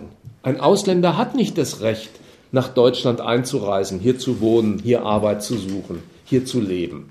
Das bekommt er nur, wenn der Staat dafür eigene Gründe weiß und sie dann den Ausländern gewährt unter bestimmten Bedingungen. Den EU-Ausländern ganz im großen Maßstab mit der Freizügigkeit, anderen bloß für gewisse Fristen zu bestimmten Zwecken. Also das sollte mal ein Hinweis zum Überlegen sein, warum diese Sündenbock-Theorie, an die du erinnerst mit deiner Überlegung, sie suchen sich immer einen Schuldigen, weil das so einfach sein soll, warum die nicht stimmt, sondern warum der Nationalismus von Patrioten auf den Fremden kommt. Und dass das aus einer Denkungsart kommt, die ihren Keim darin hat, dass das Menschen sind, die ihnen aufgenötigte Lebensverhältnisse als brauchbare akzeptieren und befürworten, weil sie andere nicht haben. Ja, aber ist es doch im Prinzip die AfD und so gut für den Staat, oder? Wenn die Leute da den Staat nicht hinterfragen und weiter ins Spiel machen, arbeiten zu gehen, ohne den Staat zu hinterfragen, oder? Ist doch dann eigentlich ist die AfD und so gut für den Staat, der Nationalismus. Ja, was mir an deiner Bemerkung mit dem Nicht-Hinterfragen nicht gefällt, ist, dass das den Anklang bekommt, als sei es eine Unterlassung, vielleicht auch eine Dummheit, die man den Menschen vorwerfen könnte. Sie sind zu blöd, hinter die Sachverhalte zu gucken. Ich wollte umgekehrt sagen, sie schauen auf die Sachverhalte, aber verkehrt. Und diesen Fehler muss man ihnen sagen. Die sind nicht dumm, die benutzen ihren Intellekt. Das sind doch komplizierte Übergänge, die ich dir gerade vorgeführt habe.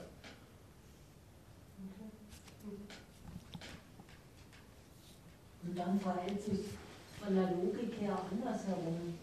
Also wer so auf seine Lebensumstände schaut, also wer wir sagt, ja, der ist reif für jede demokratische Partei und auch für den Übergang nach rechts.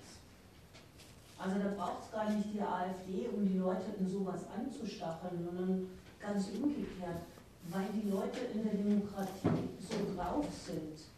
Deswegen leuchtet ihnen es auch ein, erst recht, wenn, äh, wenn sich mit der Krise die Nation selber sagt, uns geht es nicht mehr so gut, Rechte zu wählen.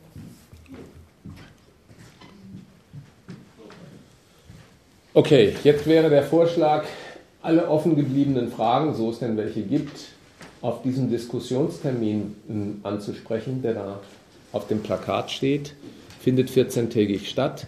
Ihr könnt euch regelmäßig auf dieser Seite äh, Forum Kritik informieren über Termine und eure E-Mail-Adressen, so ihr das wollt, da vorne hinterlassen, dann werdet ihr auch angeschrieben und in Kenntnis gesetzt von neuen Diskussionsangeboten und Veranstaltungen.